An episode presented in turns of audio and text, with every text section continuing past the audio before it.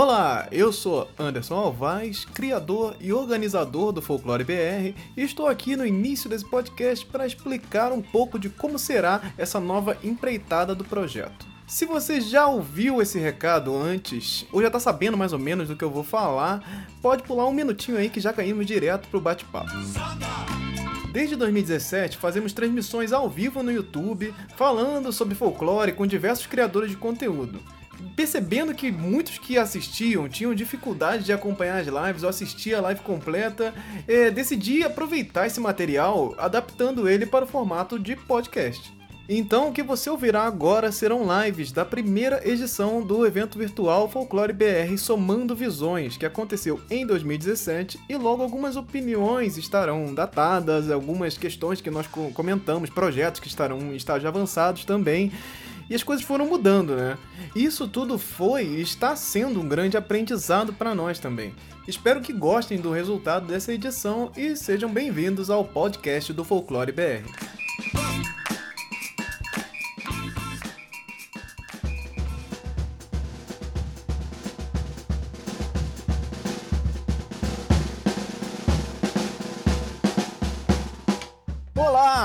Eu sou Anderson Alvaz e nós estamos começando aí nossa terceira, terceira live, é terceira, terceira live do Folclore BR Somando Visões. Então, assim, vamos começar. O nosso papo de hoje é sobre imagem e som.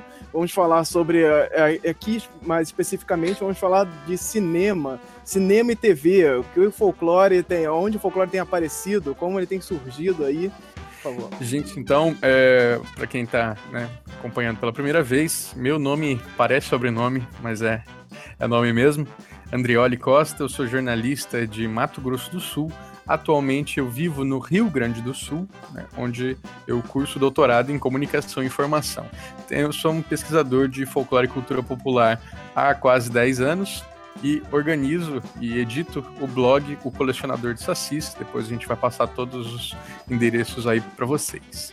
É, e estamos aqui, além de mim e do Anderson, né, estamos aqui também com MM Isidoro, diretor do filme O Diabo Mora Aqui, que é um, um filme, de, uma longa de terror é, inspirado nos mitos do Negrinho do Pastoreiro e no Bebê Diabo e que agora já está disponível aí nas plataformas online. A gente vai conversar com ele sobre o filme, vamos conversar sobre o mercado do audiovisual e as dificuldades, né, e os interesses em se trabalhar com folclore. Então, bem-vindo, Isidoro, muito obrigado pela sua presença essa noite. Valeu, gente, boa noite aí, prazer. Só uma pequena correção, eu sou o criador e o produtor. A gente teve Opa. dois diretores no filme, o Rodrigo Gasparini e o Dante Vessio.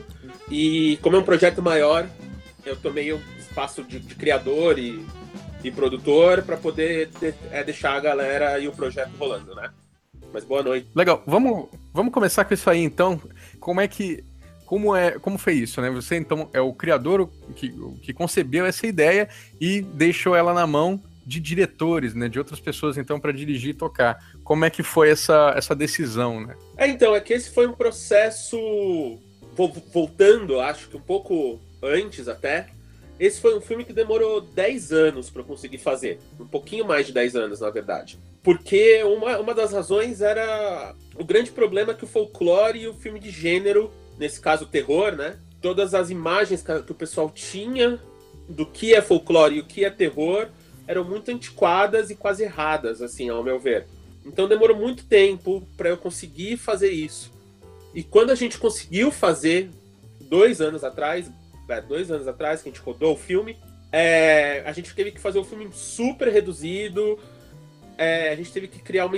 Tipo, do, do, roteiro original, que foi o roteiro que eu consegui financiamento, a gente teve que escrever um roteiro novo, basicamente, que era o prequel dessa história original que a gente tinha criado.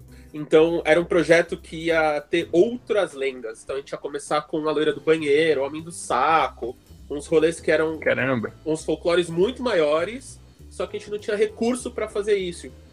E o que aconteceu foi que a gente achou uma locação e nessa locação a gente foi construindo o filme dentro dessa locação. E aí foi muito como assim como você, eu pesquiso bastante sobre o folclore, sobre o, os diferentes tipos de histórias que dá para contar nisso.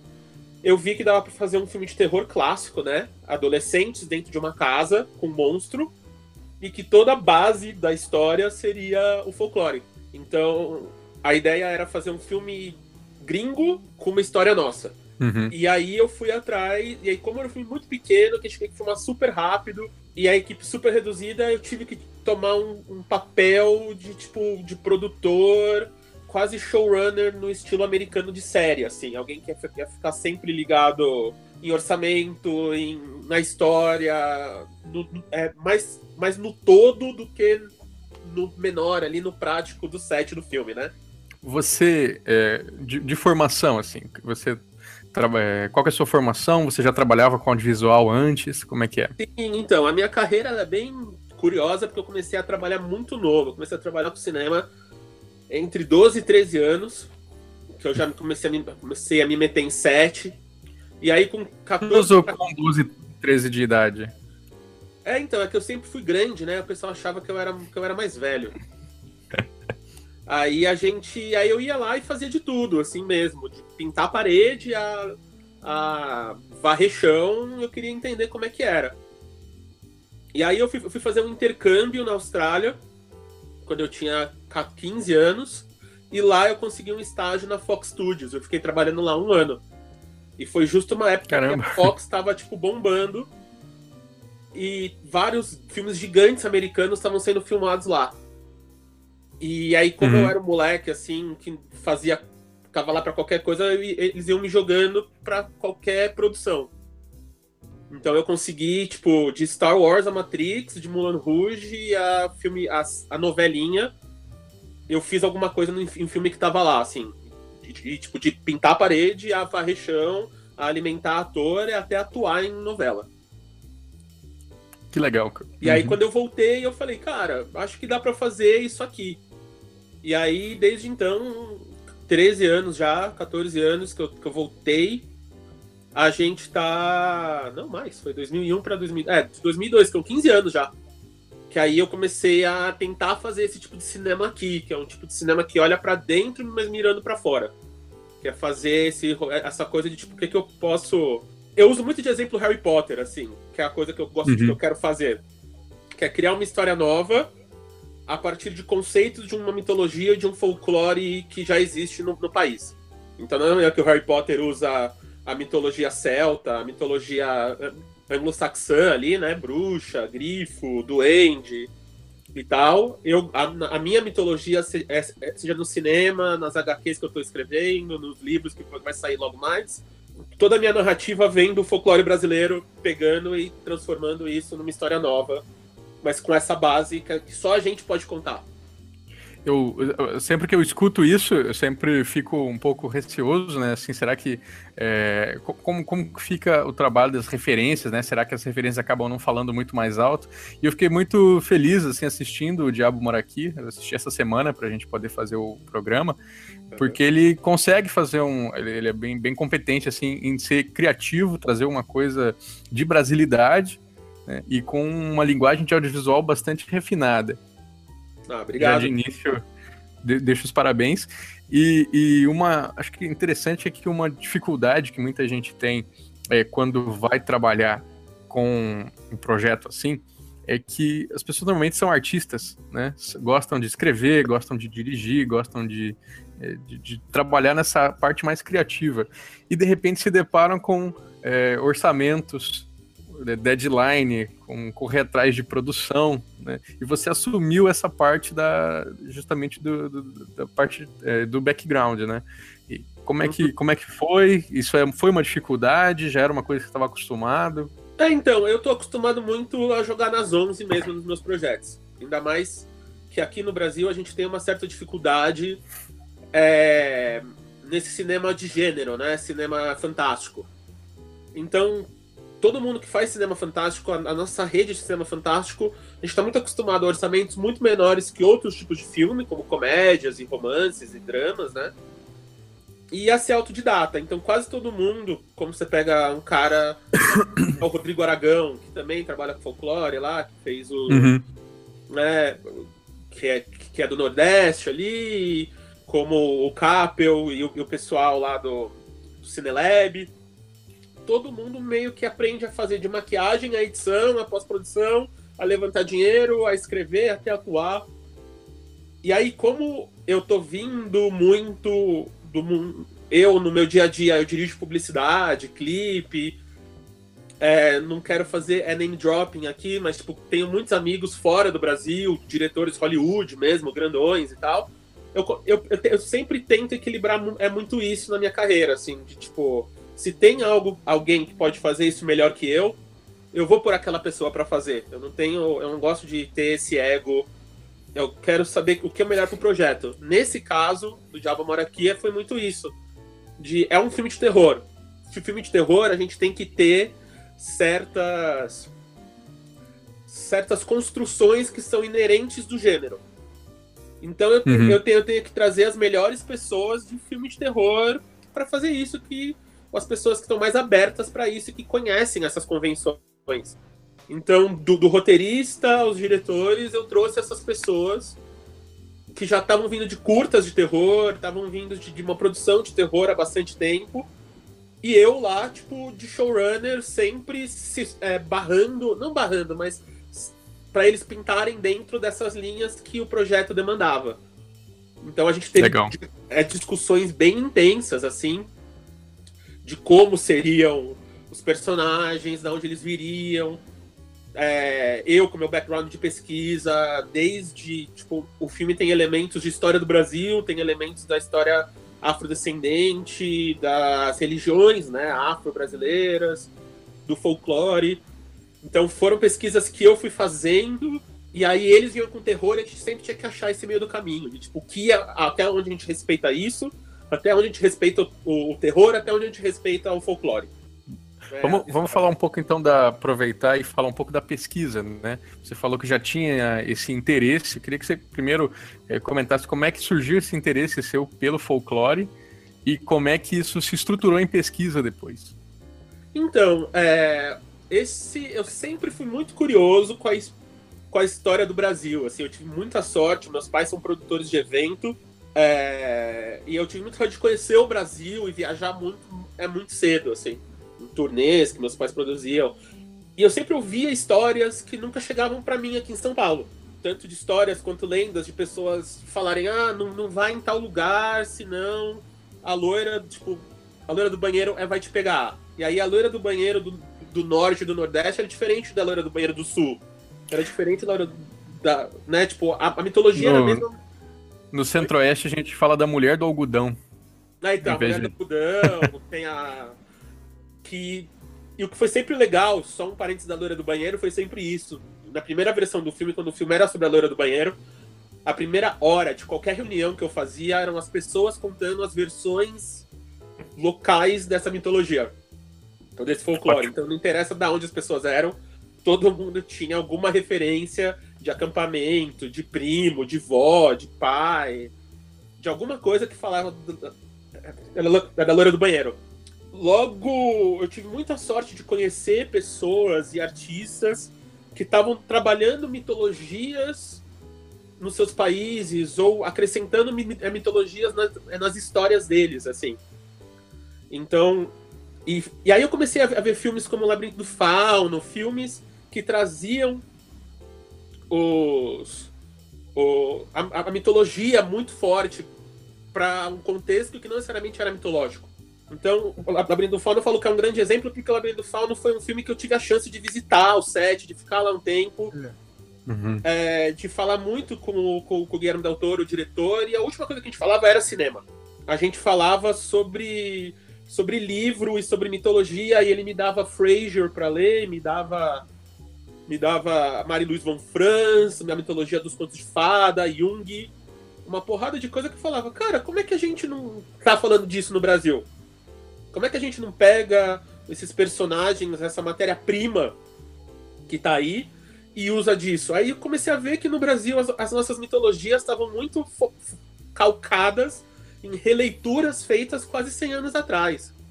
Então, quando eu vou falar de Saci, o Saci que vem na cabeça das pessoas normalmente é o Saci do, é do Monteiro Lobato, não o Saci da mitologia. A Cuca a mesma coisa, é a, é a, é a, é a Cuca do meme né? Que, que virou meme agora. então, eram coisas que estavam não necessariamente me incomodando, mas eu falava, cara, tem alguma coisa aí que dá pra gente usar e principalmente, tipo, incentivar. Então, a coisa que, a gente, que, eu, que eu brigo muito nessas, nessas minhas obras é, eu quase nunca te falo quem que é a minha, o, a, o mito que a gente tá falando, ou o folclore que a gente tá falando. Então, quem é do sul. Ah, é do... entendo. Entendi, não, é, fica bem claro. Você não usa, assim, a gente, a gente reconhece o Negrinho do Pastoreio, mas aquilo não é dito no filme, né? Em é, nenhum é, momento se fala Negrinho do Pastoreio. Exatamente. Se você, tipo, por exemplo, em São Paulo, que a lenda é do, é do Negrinho do Pastoreio não, não é muito forte, as pessoas que viram o filme quase ninguém reconheceu. Todo mundo já levou pro lado da escravidão, já levou pro lado da, é, da briga de, de classe, da briga de cor, da briga religiosa que tava ali, era outra coisa. O pessoal do sul, o pessoal do centro-oeste e tal, tipo, a galera pirava, assim. Se você sabe a mitologia de mel, a, a, é, da formiga, do escravo, de tudo, seja automaticamente você já vai ligar no, no Negrinho do Pastoreio. Então, são coisas que a gente que eu quero ver que se você que sabe um pouquinho, eu quero que você no cinema bata com o seu cotovelo no amiguinho do lado e fala: "Nossa, é o negrinho do pastoreio". sabe? Tipo, se você não conhece, tudo bem. É a nossa mitologia. É a nossa mitologia isso... que tá fazendo isso.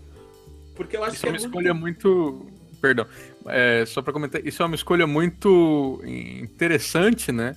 Porque ao mesmo tempo é, trabalha muito bem ao mesmo tempo a universalidade do de, a universalidade da narrativa e a, o reconhecimento identitário que ela traz, né?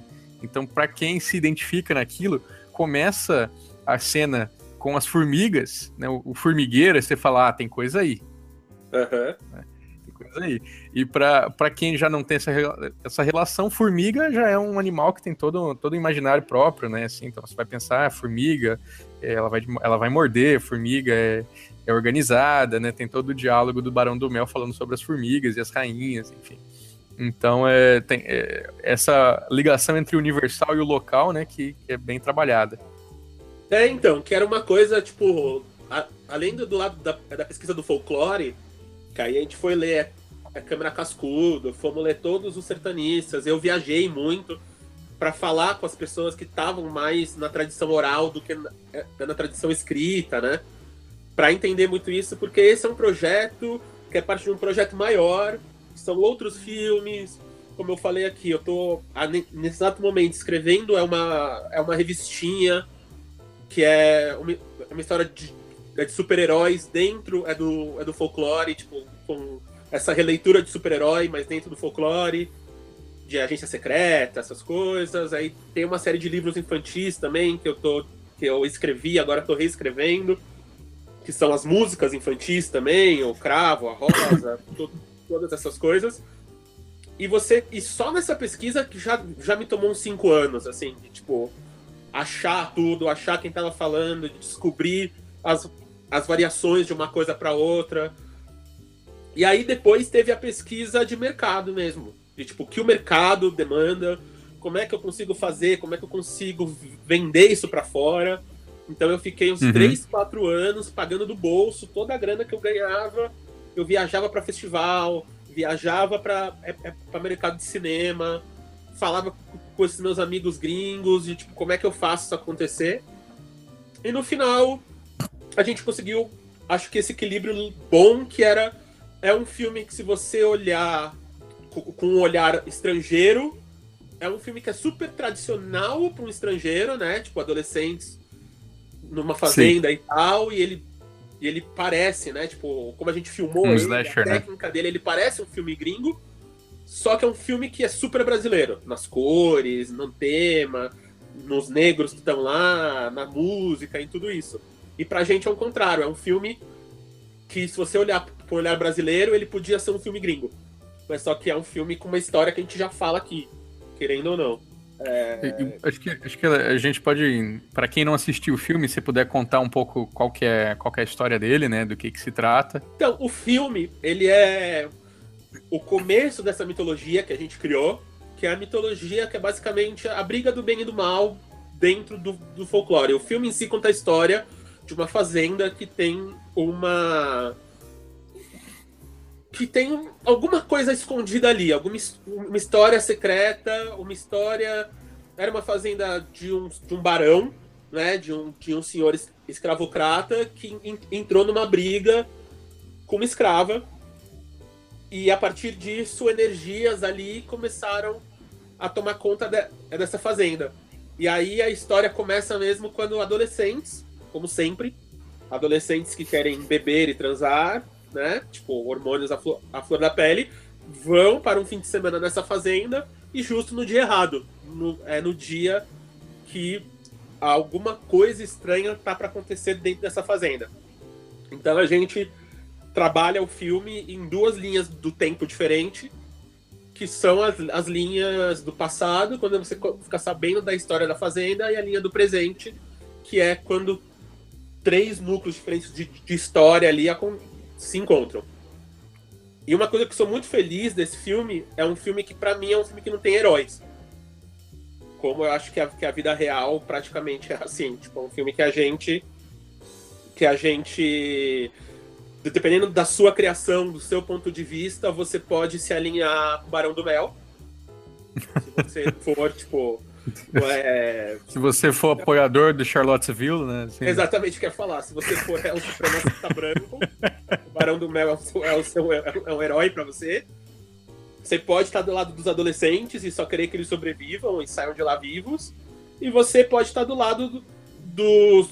É, é o que a gente chama de é, guardiões, que é o nosso elenco negro, que estão ali cumprindo o seu papel pro bem ou pro mal. E, tipo, eles sabem que tudo, que todas as decisões que eles tomarem ali tem um preço. E esse preço você pode concordar ou não, aquela coisa de tipo, eu mato um ou mato dez. Mas eu, alguém vai ter que morrer pra coisa funcionar. Né? Tipo, tudo que você faz tem um preço. Tem um preço. Então, pra gente foi um. Pra, pra mim foi uma coisa que foi muito importante, assim, a gente trabalhar muito nesse registro de. E, e, e foi muito interessante também da parte como humano, assim, de ver quando as pessoas viram, viam o filme, vinham falar comigo aqui e fora de com quem elas com quem elas se identificavam, o que, que elas viam. É um filme que no lançamento, aqui em São Paulo, a gente tem o circuito SP Cine, que é um circuito público de graça, que é em periferia.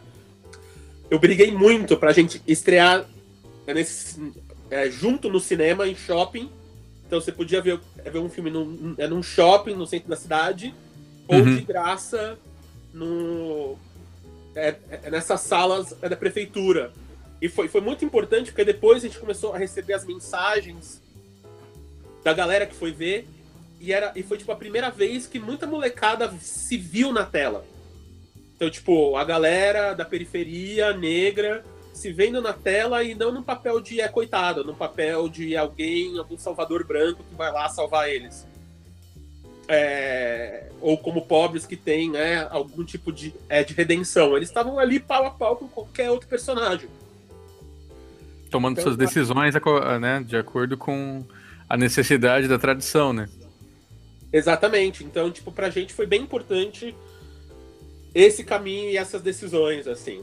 E aí, o, então, o filme ele parte desses, dessas mitologias para no futuro e a gente já plantou alguns easter eggs, algumas coisas para os filmes, as, as, histórias futuras. Então, Você pode adiantar alguma coisa que está vindo por aí? Então, a gente agora está começando a trabalhar no que, que vai ser essa segunda parte do projeto. É, então, o, o, filme, ele, a, a história se fecha mas só que tem uhum. aquele stingerzinho no final, né? O que seria aquela cena de crédito que a gente trouxe para antes do crédito ali. E basicamente, como você falou, o filme é, base é, é, baseado em duas lendas, que é o Bebê Diabo, que é uma lenda aqui de São Paulo, Bebê Diabo do ABC, que foi criado ali pelo, pelo Diário Popular, que era um jornal famoso ali, né? Bem imprensa marrom aqui, o que é o Zero Hora hoje no Rio. Aqui era uma lenda. Meia hora. Meia hora, desculpa. É. Zero Hora do Sul, né? O Meia Hora, que é aquele jornal de piada e tal. E foi criado aqui. E a Marina que eu gosto muito, que era um bebê que, que, que ele já nasceu de chifre falando, né? É... E... Eu achei até curioso essa, essa junção, né? Porque Negrinho do Pastoreio é, é uma, uma lenda assim, tão clássica, né? Tão ali do, do século XIX. Uhum. E aí com o Bebê Diabo, que é bem século XX, final do século XX ali. É. é. Então, já plantou, Qual que foi? A gente já plantou a semente ali, como eu falei, era a loira do banheiro. Ela já tá plantada a semente ali. É, se você vê, quando, quando você vê a sequência, sem dar muito spoiler, mas a loira do banheiro ela vai aparecer. E não é difícil de imaginar quem, quem é, porque no final poucas pessoas saem vivas. Sem spoiler de novo, gente. Aqui que tá vendo. quem ainda não viu. Mas a gente já plantou a semente da, da loira do banheiro. E aí a sequência, cada, a ideia é que cada filme a gente começa a misturar, como você falou, várias outras lendas. Então tem algumas histórias que a gente já criou, que é história da loira do banheiro comendo saco, é, aí que aqui uma hora aparece a, a Kombi dos Palhaços. É praticamente o universo de monstros da Universal aí, né? Então estamos criando. Só que dando certo. É, então, é, é, basicamente isso, assim. Só um parênteses aqui, legal. que eu tô vendo, a, tô, tô vendo a, as perguntas aqui. Para quem não viu o filme, o filme ele tá disponível no Now, que é a plataforma da Globosat, Vivo Play, que é o que é o canal da Vivo, acho que tem da Claro também. Você vai lá e aluga on demand. É, YouTube, é, iTunes e Google Play, se você quiser comprar ou alugar. E tá passando na, na TV a cabo no Telecine Cult e no Telecine Action, acho. Boa. Então, é, aí já, já tá com bastante opção. E aí, óbvio que alguém já deve ter. Já, já deve ter pirateado, então acha aí no torrent, porque Os torrents quer, deve... quer que a pessoa assista e tá meio que. É isso aí. Então, o, que tô, o que a gente tá tentando fazer, eu principalmente, que é um trabalho que tá me tomando muito tempo, e essa semana inteira eu fiquei focada só nesse folcloreverse aqui que o Mikael falou. é. É... é exatamente tentar achar esse meio do caminho, assim, sabe? Tipo, como o Neil Gaiman fez no Sandman, ou, ou esses caras, tipo, o Del Toro faz em qualquer filme dele, autoral. E, e, essa, acho que essa dinâmica de juntar os mitos, né, é também um, uma maneira de, de, repensar essas relações, né? Porque normalmente a gente pensa assim, é, ah, negrinho do pastoreio, aí tem aquela imagem clássica, né? Então, quando você junta ele com alguma outra coisa, é, como é que essas relações vão sendo construídas? É que esses dias o Vitor Hugo Mota, da podcast Agência Transmídia, perguntou o que aconteceria se é, a Yara tentasse seduzir um caboclo e o caboclo fosse o Boto transformado em homem. O que, que, que, que ia sair disso, né? E a gente ficou especulando, né, como é que seria. Então é, é sempre uma brincadeira, né? Bem divertido. Então, é, é porque esse universo é, é, engraçado porque é meio que eu tô começando a fazer com, com uma mistura de, de lendas também, mas pro, puxado pro universo infantil, né? Que é dar, relacionar todos os perso personagens do, do folclore e, e tentar dar, criar um universo que todos eles se cruzam de alguma forma e um leva à criação do outro. Então, assim, é meio que o que eu, eu, o que eu tô fazendo também, o que eu tô trabalhando também é nessa, nesse sentido, de juntar os personagens, e mesmo que historicamente eles não tenham uma relação direta, eu acho que você fazer. É, modernizar ele, trazer isso para pro, os tempos atuais e criar, dar novas porque assim, você pode dar um, um novo, uma nova criação para ele, respeitando tudo que já foi feito. Assim, você pode falar disso de novo, como o, o cinema americano, o cinema mundo afora faz, recriando a lenda, né? E fazendo uma nova versão, mas dando, dando vários elementos de, que já foram representados várias e várias vezes, né? Então, assim, isso parece, é, para alguns, parece assim meio esquisito. Como assim um vai aparecer com o outro? Mas isso acontece o tempo inteiro e a gente não, não é. fala nada, né, cara? Não, pra, pra, porque para mim é, é a genialidade da, da J.K. Rowling, assim. A J.K. Rowling, ela nada mais fez do que... para mim, ela tem duas coisas geniais, que é a primeira é colocar um personagem que tem o sangue de, de lendas, mas não sabe dentro de um mundo de lendas. Tudo bem que são as, é, e são as lendas que ela estava criando ali, né? Então, e aí a outra coisa que é, que é muito parecido também com Star Wars faz na criação de universo, que é quase tudo tem uma relação com o nosso universo real. Então, de vez você usar um GPS, você usa um mapa mágico que vai te mostrar onde estão os seus amigos. De vez você mandar uma mensagem por celular, você manda uma coruja. Então, tipo, você consegue. Você consegue. Você que tá do lado de fora consegue entrar dentro desse universo, achar um ponto de entrada fácil, é mas só que ao mesmo tempo ele é completamente novo para você. Então, aqui, com tudo isso, tipo, aqui o, o próprio Andrioli falou do Jurupari aqui. Cara, tem, tem tantas coisas, tipo, nos comentários. Tem tanto, tipo, o Jurupari é, um, é, um, é uma lenda que quase ninguém conhece. Né? Tipo, o grande público. A galera tá, tá esquecendo. Por que não dá pra gente linkar Sim.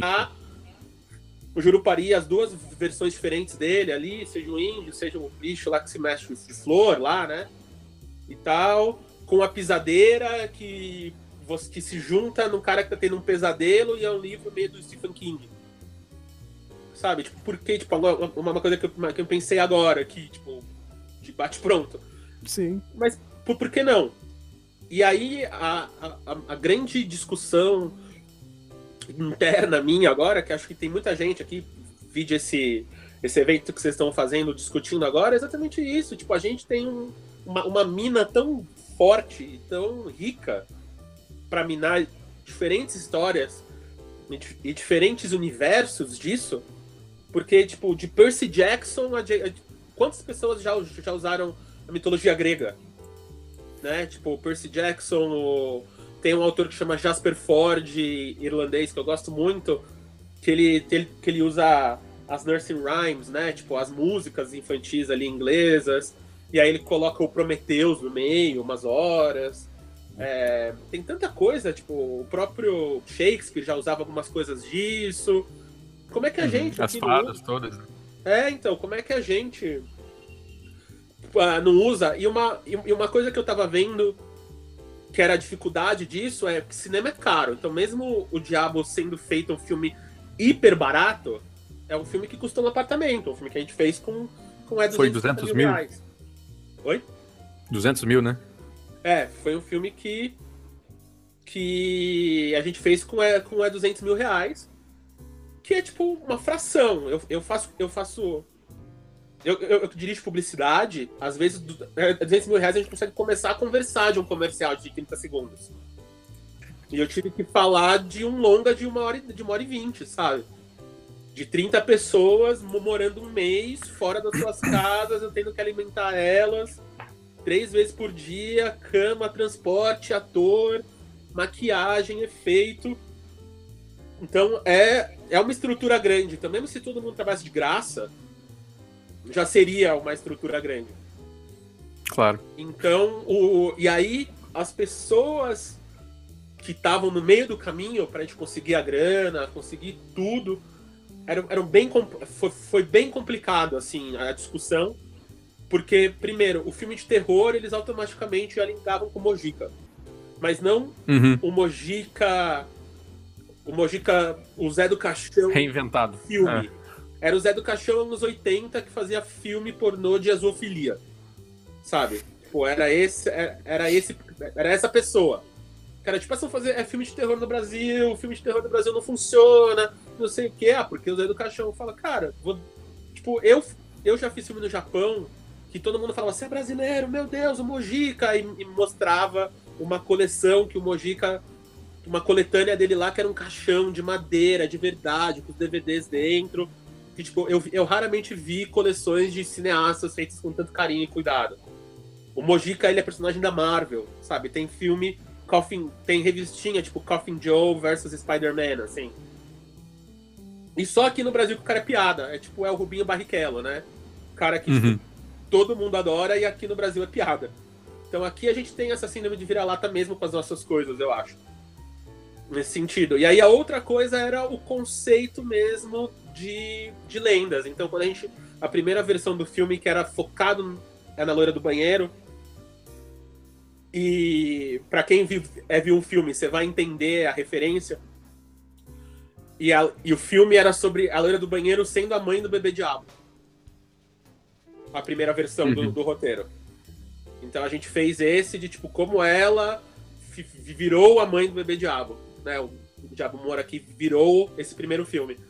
E aí outro filme seria basicamente a, a, a lenda em si, de tipo uma mulher, uma criança numa escola achando a loira do banheiro e descobrindo o que, que aconteceu com ela.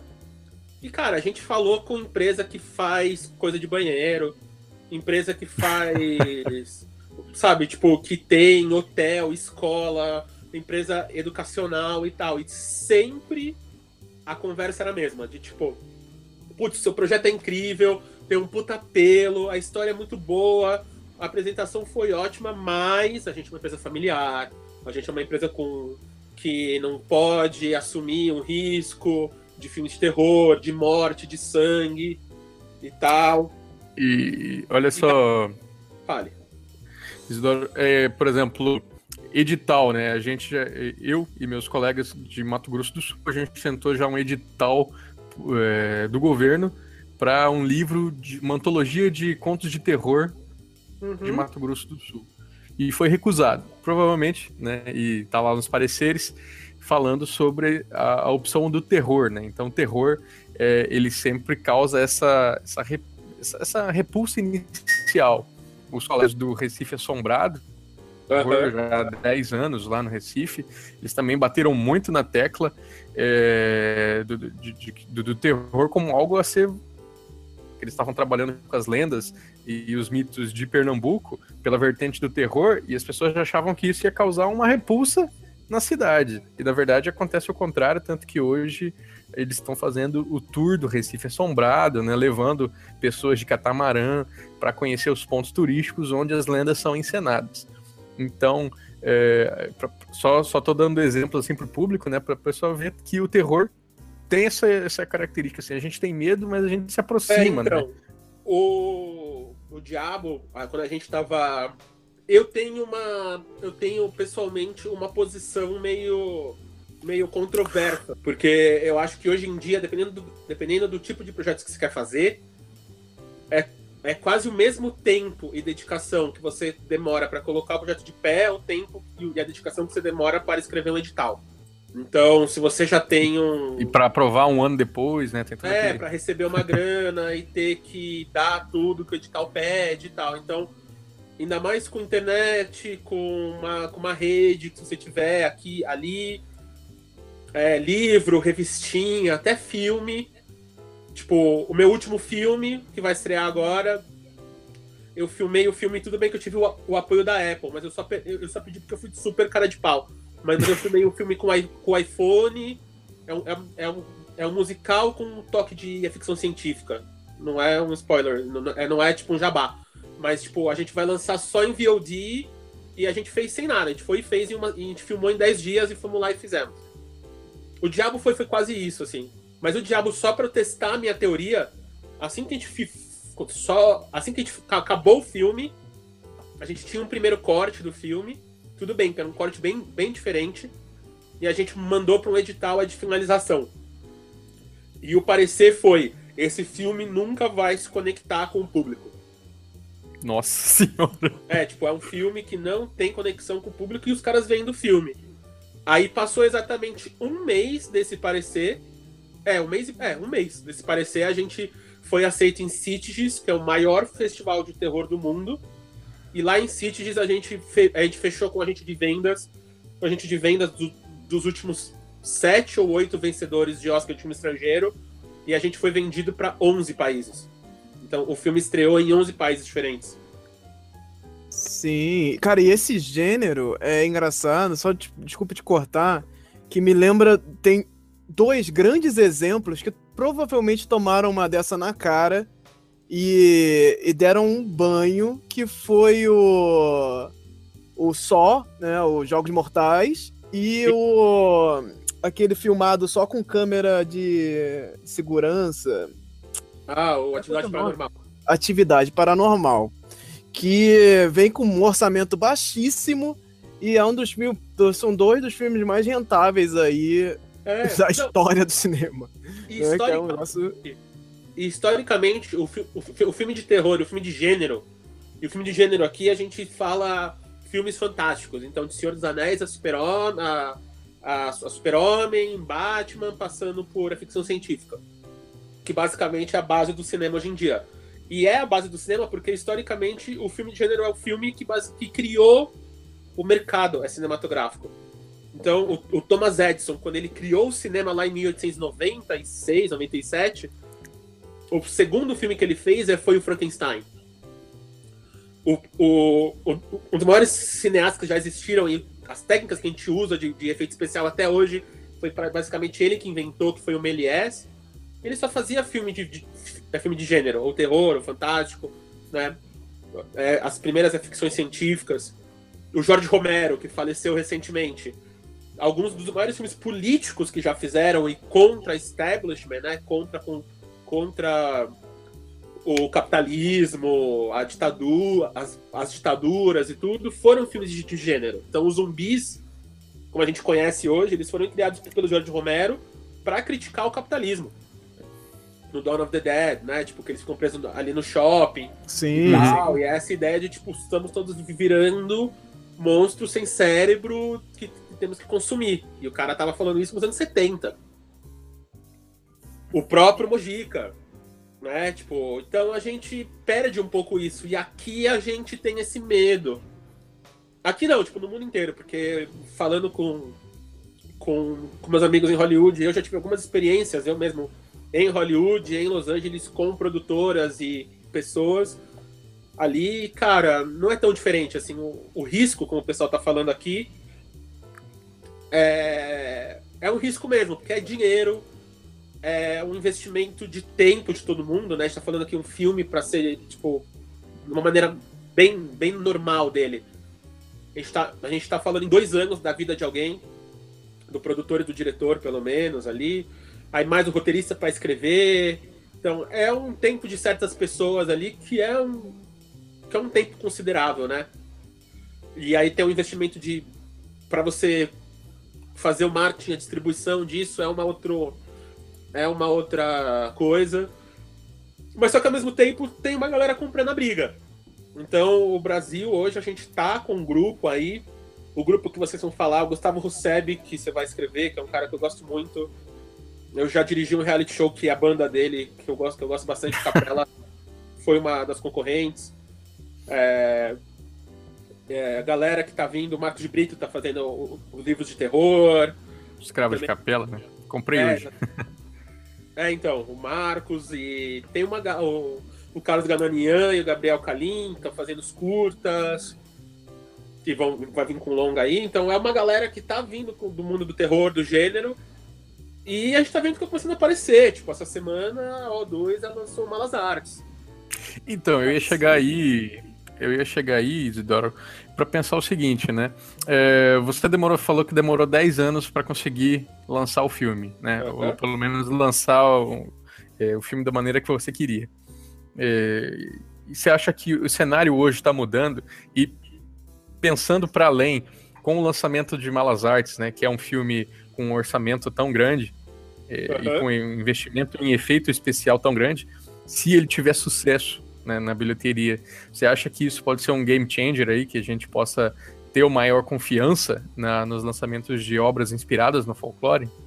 Então, o bom e o mal do Brasil é que eu acho que o sucesso de bilheteria não necessariamente facilita ou ajuda a produção dos filmes. Por que eu falo isso?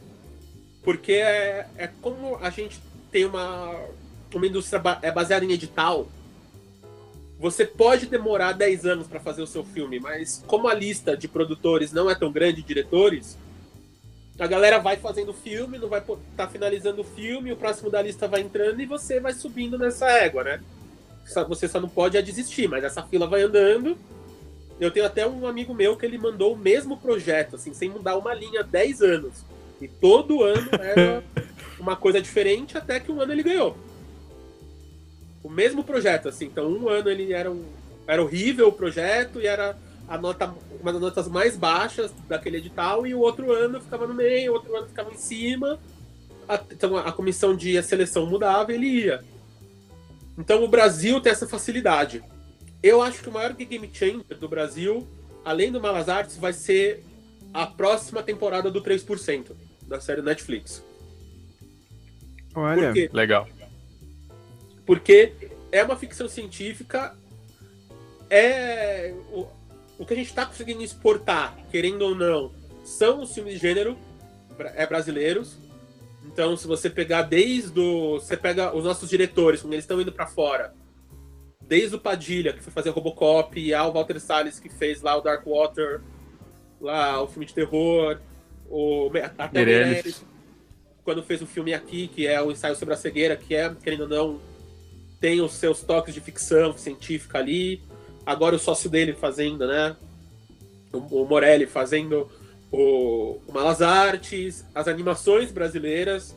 Um dos melhores filmes brasileiros que eu vi recentemente é o Até que as Bordas nos Separe, que é um filme que ninguém viu aqui, mas só que foi para que, que, é do Otto Guerra, que foi lá pro para para todos os festivais grandes de, de, animação. A gente a gente vem ganhando o festival é de Annecy, dois anos seguidos a gente ganhou o maior festival de animação do mundo, com o, com o, com o Menino e o Mundo e o, e o filme do Rio lá. Do, Sim. Do, é... é do marido da. É, é do Bolognese. Carlos Saldanha, o Saldanha. Aí, é, esse era do Luiz Bolognese. Aí o Saldanha, Aí o diretor, putz, esqueci o nome dele, que é o co-diretor do Otto Guerra no Até Casbornia, que é um dos, é, é, um dos story artists é, principais da DreamWorks, que fez toda a direção de história do Kung Fu Panda. Então a gente vem.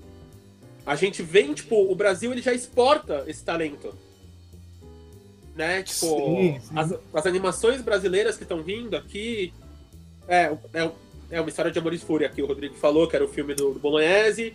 As animações brasileiras já estão exportando. O Meu Amigãozão, Luna, as princesas, as princesas do mar lá do Yabu, o Irmão Jorel, que já está no mundo inteiro. Então a gente já está fazendo isso.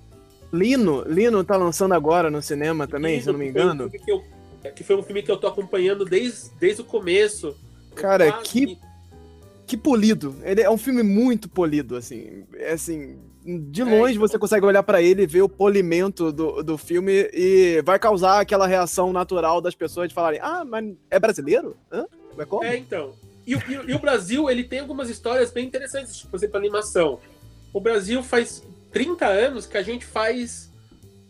Um, o filme de animação, por exemplo, da Disney, ele nunca é só animado na Disney. Eles pegam, eles fazem as cabeças de animação, né?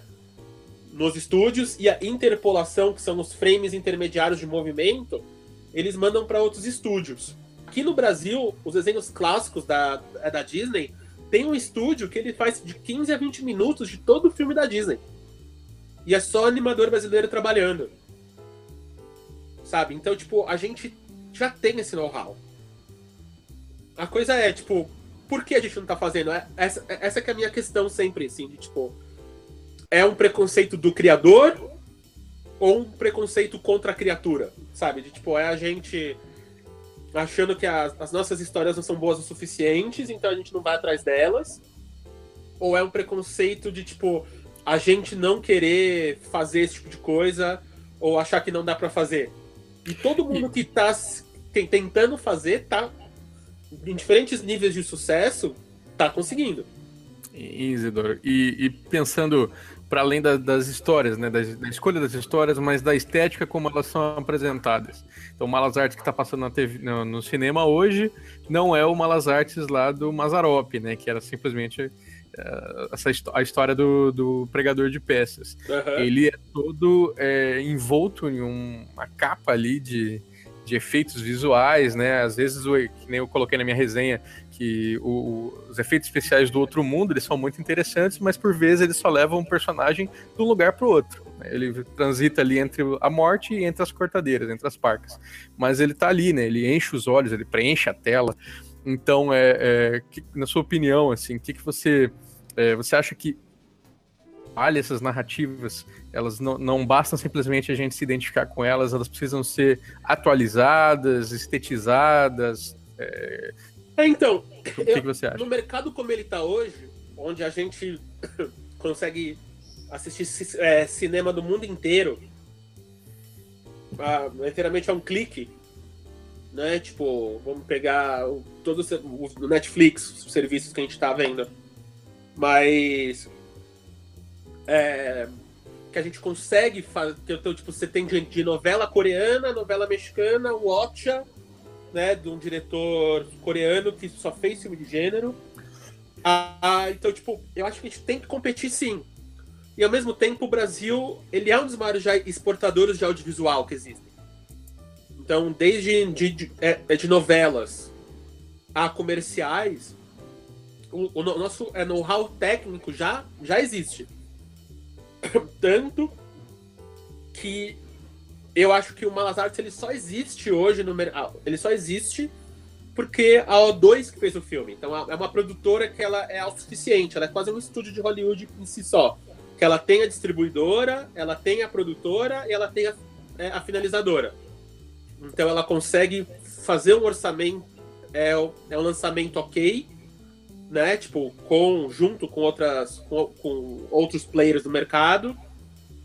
Ela tem a produtora interna, ela já produz, tipo, quando a Netflix vem filmar aqui, quando o Stallone vem filmar aqui, eles contratam ao dois, então eles já têm o know-how de produção de filme grande, de série grande, os comerciais gigantes, e eles têm o know-how de pós-produção.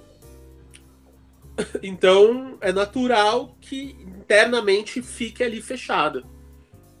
E Uhum. a. A gente se acomoda muito também, né? É, a gente tem sempre aquele, o cara que faz isso, o cara que faz aquilo. Ah, você quer isso? Vai naquele cara. Você quer isso? Cê- é difícil ter essa abertura também para outros outros estúdios. Aí fica sempre um estúdio maior do que todo. Aí tem uma disparidade assim muito grande entre entre entre oportunidades aqui também É, de então, é que, a- é que o nosso mercado, pra mim, ele ainda não é um mercado por si só. Ele é um mercado porque fa- fatura muito alto, as cifras são sempre muito grandes, né? Em todas as pontas. Só que ele não é visto como um mercado porque ainda, sem brigas políticas e tal, mas ainda é muito do governo. Né? Então, tipo, você vai fazer o filme quase sempre de lei de, de- de lei de incentivo e tal. Até é, o Rodrigo aqui na pergunta, ele falou os distribuidores querem ganhar dinheiro com filme americano. Eu pessoalmente acho que não. Eu pessoalmente acho que tem um mercado que não existia antes, que é o mercado in- interno. Você pega, de novo, um filme de gênero, como eles funcionam, tem um case muito bom, que é o case do Cine Hollywood e do Shaolin do Sertão. Que são filmes focados pro Nordeste. Então, tem um, tem um diretor chinês chama Stephen Chow, que ele Uhum. pega a mitologia.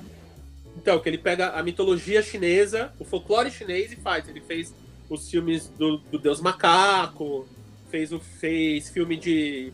Tem um filme que é o Shaolin Soccer, que é um filme que eu gosto muito, que é monges Shaolin usando as, as forças Shaolin para jogar futebol. Que eu falo, cara, como é que a gente fez esse filme no Brasil? Sim, Ah, Ku- Kung Fusão. O Kung Fusão me lembra também. A gente poderia muito fazer isso com, com capoeira, sabe? É, é- é fantástico. Então, tipo, como é que a gente não fez isso? E aí, o Helder Gomes, lá no Nordeste, ele fez um filme que fez mais público no Nordeste do que filme. Por exemplo, eu pego um filme que até são filmes de amigos meus, o Internet o Filme, filme só com youtubers. Uhum. Então, o, o, o Shaolin do Sertão fez mais público no Nordeste, só na região Nordeste, do que o Internet o Filme fez no, no Brasil inteiro. É, tem, tem uma questão de distribuição muito forte aí também que é. é, é, que acontece? Eu- Uma vez eu conversando com uma produtora, ela me disse isso, que tipo, existe um, um, um- umas regiões que não pegam determinados filmes. E ponto. Eles não distribuem para certas regiões. Ah, esse filme aqui não funciona aqui, não funciona lá. E só que a questão é, ele nunca vai funcionar. Porque ele nunca vai passar lá.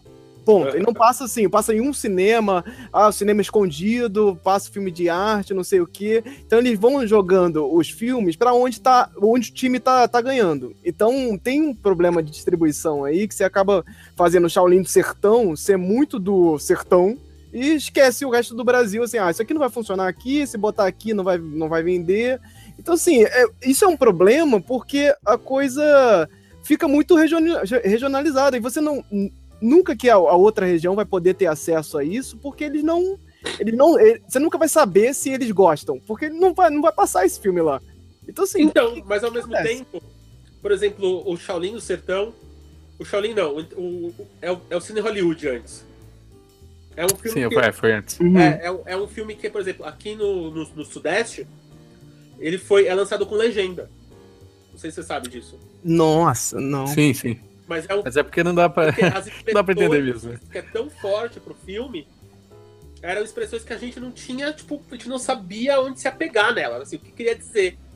E lá já era, tipo, tradicional. Mas ao mesmo tempo eu não acho errado. Porque o Brasil é um país continental. Então, se o Brasil é um país continental, será que uma das soluções a curto prazo. Será que não é a curto e médio? Será que não é a gente realmente fazer um uma produção um pouco maior, hiper focada, que aí se exportar para outras regiões a gente exportou, e ao mesmo tempo ter. É, é pegando Hollywood, sabe? Que você tem aquele 10 filmes da Marvel por ano, e a Marvel banca os filmes da Disney pequenos, são as comédias românticas, os filmes infantis e tal. Então, será que talvez a gente não pode fazer isso? Ter, tipo, vamos supor que você tem o Minha Mãe é uma peça, levando 12 milhões de pessoas ao cinema, e aí, aí é o Brasil inteiro. Mas aí, com a grana do Minha Mãe é uma, uma peça, Paris, as empresas ali, a Downtown, investem num filme que vai lançar só no, só no Sul. Ou vai, não só, mas vai focar no Sul, vai focar no Sudeste, vai focar no Nordeste. E vai ser um filme menor, mas que vai representar mais. E a outra coisa que eu fico pensando muito é a criação da propriedade intelectual para o produtor. Que é uma coisa que a gente não foca aqui. Então, falando friamente, a Disney não comprou a Marvel porque eles são fãs do Homem-Aranha e do, do Homem de Ferro. Eles compraram a Marvel e o Star Wars porque o Mickey vai entrar em domínio público. Em algum momento. Tipo, eles já mudaram a lei de domínio público três, duas ou três vezes já pro Mickey não cair em domínio público. E, mas só que vai ter uma hora que eles vão conseguir mais. Mas o Mickey vestido de Jedi não vai. O Mickey vestido de, de Homem-Aranha não vai. Só eles vão poder vender aquilo.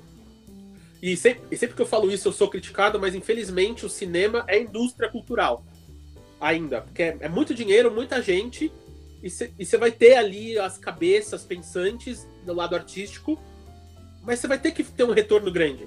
Você vai ter que gastar. Por exemplo, tem um número. Só para você entender como é que custa. Para lançar um filme, você tem que pagar uma taxa chamada VPF, que é uma taxa que foi inventada para ajudar na digitalização das salas de película para para é para digital. Digital. É, e, até hoje é cobrado mesmo com, com 90% é, das salas já é, já é digitais, os cinemas ainda cobram cada sala que você põe um filme custa 750 dólares. Então, isso quer dizer que o Diabo, o meu filme, a gente teve que pagar para estrear em 13 salas, que é o lançamento mínimo, a gente teve que pagar 7.500 dólares pelo menos. Vocês pra... recebem o dinheiro da bilheteria. É, não, tipo, isso aí é só para pôr o, só, só pro filme entrar no cinema. Uhum. Não, eu pergunto isso porque, por exemplo, se ele passa numa sala, você paga 750, e aí vem duas pessoas assistirem, por exemplo, aí é, isso, isso é considerado um prejuízo? É, não, o VPF é uma taxa tipo imposto. Se for, se for mil pessoas e não for ninguém, é 750 dólares. Pra você uhum. só pôr. Não recupera, sim, é, é um imposto mesmo. Pra você pagar, porque o cinema entra no risco com você, basicamente. Sim. Só pra você ter uma ideia, eu assisti Malas no domingo, no fim de semana da estreia, e tinha cinco pessoas na sala. É, então. Aqui na minha cidade. Então, tipo, o, o, o fazer cinema é caro. Mas é, é mais só que você pega o pensamento de muitas das pessoas que estão vindo, a criação da propriedade intelectual não necessariamente é caro. Então, a Netflix não comprou a Miller World agora, Uhum. a produtora do Mark Miller. que fez o Kick-Ass, o Mark Miller e tal, por porque ele fez filmes incríveis. É porque ter a ideia é o mais caro. Ele ter a revistinha ali e personagens é o mais caro. É o potencial, é a mina de ouro. E é o que a gente tem aqui com o folclore. A gente tem Livre, essa mina né? de ouro aqui. Então, então você pega um cara como o Hugo Canuto lá, que tá fazendo as revistinhas dos orixás. Cara, como é que ninguém nunca fez uma história foda assim dos orixás, sabe? Pra algum Uhum. produtor gringo ou a gente pegar essa revistinha e transformar em algo incrível é muito mais fácil. E ele não vai precisar fazer um filme disso, inicialmente, sabe? Então, tipo, a propriedade intelectual, criar os personagens, criar essas coisas, pra mim, acho que é muito mais forte e muito mais o foco principal que a gente devia estar focando hoje. Hoje Olha só, dia. vamos, e, e vamos pensar então nessa criação, que é uma criação é, inspirada numa outra autoria, que é a autoria do povo, né? O, o mito emerge, emerge do povo, e aí a gente, é, na criação, a gente faz as seleções, faz as devidas transformações e cria é, a nossa versão daquele mito. O, o negrinho do pastoreio de vocês, por exemplo, é, ele é praticamente um zumbi, né? É interessante pensar isso, porque isso vem bem, da, vem do, bem do mito que ele morre e desce, é, ele, mo- ele morre e é ressuscitado, né, revivido pela Nossa, Senhora- por Nossa Senhora Aparecida, e de acordo com algumas versões, de é, todos os anos ele deve descer três dias no formigueiro, de- desses três dias ele desaparece, e depois desses três dias ele surge de novo. Então é bem um, um mito de Jesus, né, um mito Uhum. de ressurreição. É, E eu achei interessante vocês pegarem isso e transformarem num morto-vivo. Né? Então eu, já, é, eu queria que você comentasse sobre esses processos de, de- é, que são é, distorções, mas são distorções que fazem parte da narrativa do próprio mito, né? Então é uma criação meio que com, é, constrita. Como é, que, como é que é isso para vocês? É, então, eu acho que, é que os arquétipos estão aí para serem utilizados e facilitar essa entrada. Então, no, no O Diabo, ele foi um filme que a gente pensou muito isso. Como é que eu posso ter uma estrutura tradicional? Então, essa estrutura de filme de terror clássica, de. De novo, né? Tipo, adolescentes indo pra fazenda no dia errado. Que vai ter um monstro lá, que de Jason a a jogos mortais e tal, né? Tipo, uma porrada de jogo usa é, hostel, né? Tipo, albergue lá, uma porrada de filmes usam essa, essa construção. Então é uma, é uma construção super tradicional. E como é que a gente pode colocar o novo ali? A mitologia, quando a gente está emprestando ela, a gente está fazer a mesma coisa. Que é da mesma maneira que os quando, quando foram criar o super-homem, também pegaram o mito do Jesus, de Jesus, né? Um cara de outro planeta que vem para salvar a gente, é maior que a gente, moral e ótimo e tal. A gente tava, a gente tentou pe- pegar esses arquétipos da nossa mitologia e construir algo novo em cima deles. Vai ficar em cima de ombro de gigante mesmo. É uma releitura, é a nossa versão. É por isso que a gente nunca aponta de tipo, nunca você vai nesses filmes dessa série ou nessas das minhas histórias, você vai ver alguém, alguém falando: "Olha aquele negrinho que está no pasto". Nunca vai ter esse diálogo. Sabe? Tipo, mas se, se você conhece, vai ter. O meu livro infantil, os personagens principais são o Cravo e a Rosa. Uhum. E vai ter uma cena que eles vão brigar embaixo da sacada, mas eu nunca vou falar, tipo, o cravo brigou com a rosa embaixo da sacada. Não, é o cravo e a rosa, e a, a rosa calha de estar na sacada e o cravo chega pra falar com ela. Se você manja, você vai falar, meu Deus, olha, é isso. Sabe, se você não manja, tudo bem. Tá acontecendo Não, é várias coisas em volta pra eles estarem ali. Não, é exatamente isso. Isso é natural, né? É, você tem esse, esse desenvolvimento e a coisa chega de forma natural. Então o cara já, já percebe. E é uma sensação boa também do- da, da pessoa conseguir conectar e fazer: caraca, é isso. Pô, é, isso é- então. é gostoso também. a, a gente tem que deixar o, o espectador trabalhar sempre. Tá respondendo uma coisa que o Mikael falou aqui, que é o que eu acho, ele perguntou se é o que o público quer, quando a gente estava falando né, dos folclores e tal. É meio quase escroto que eu posso falar, assim. é, mas eu acho que o público não sabe o que ele quer até a gente dar para ele algo que ele pode querer. É claro, é claro, eu concordo plenamente com isso. O público não tem a menor ideia do que ele quer. Isso é, você tipo... não precisa. Não é polêmico, assim. O público não tem. Tanto que nós recebemos isso também, todo mundo recebe isso. Que você vê uma ideia que você fica meio relutante, daqui a pouco no mês você tá, caraca, isso é maneiro, cara. Aí no final, pô, cara, não acredito que isso aconteceu. Isso acontece, é uma construção que a pessoa, ah, não quero assistir isso não. Aí tá, você tá no meio, daqui a pouco, caraca, eita, e, e, oh! cara, pum, é, acontece alguma pô. coisa que muda tudo. E cara, de... o, os Jogos Mortais, Jogos Mortais me lembra muito isso. Porque era um filme que eu assisti assim, que porra, é, ah, qualquer, mais um filme de terror, qualquer coisa aí, ah, tá bom, aham. Uhum. Aí chega no final, ei, caceta, que que foi isso? Porque mudou, eh, ele dá uma, uma, uma virada que é, parece que você esquece o resto do filme, porque o resto, o resto, do filme eu não acho tão bom assim, mas essa virada no final dá uma. dá uma, dá uma ele cobre o resto do filme, assim, parece que é, o filme ele acaba sendo vendido como o, o, os filmes do M. Night Shyamalan são vendidos. Tipo, uhum. o, o, final, filho, é você vai o filme inteiro, meio mais ou menos. Aí o final, caraca, você vai ver que assim. E você vai assistir o filme pelo final do filme, é basicamente. Então é, tem, tem muita uma coisa, coisa que o André Bujanra, o cantor, já me.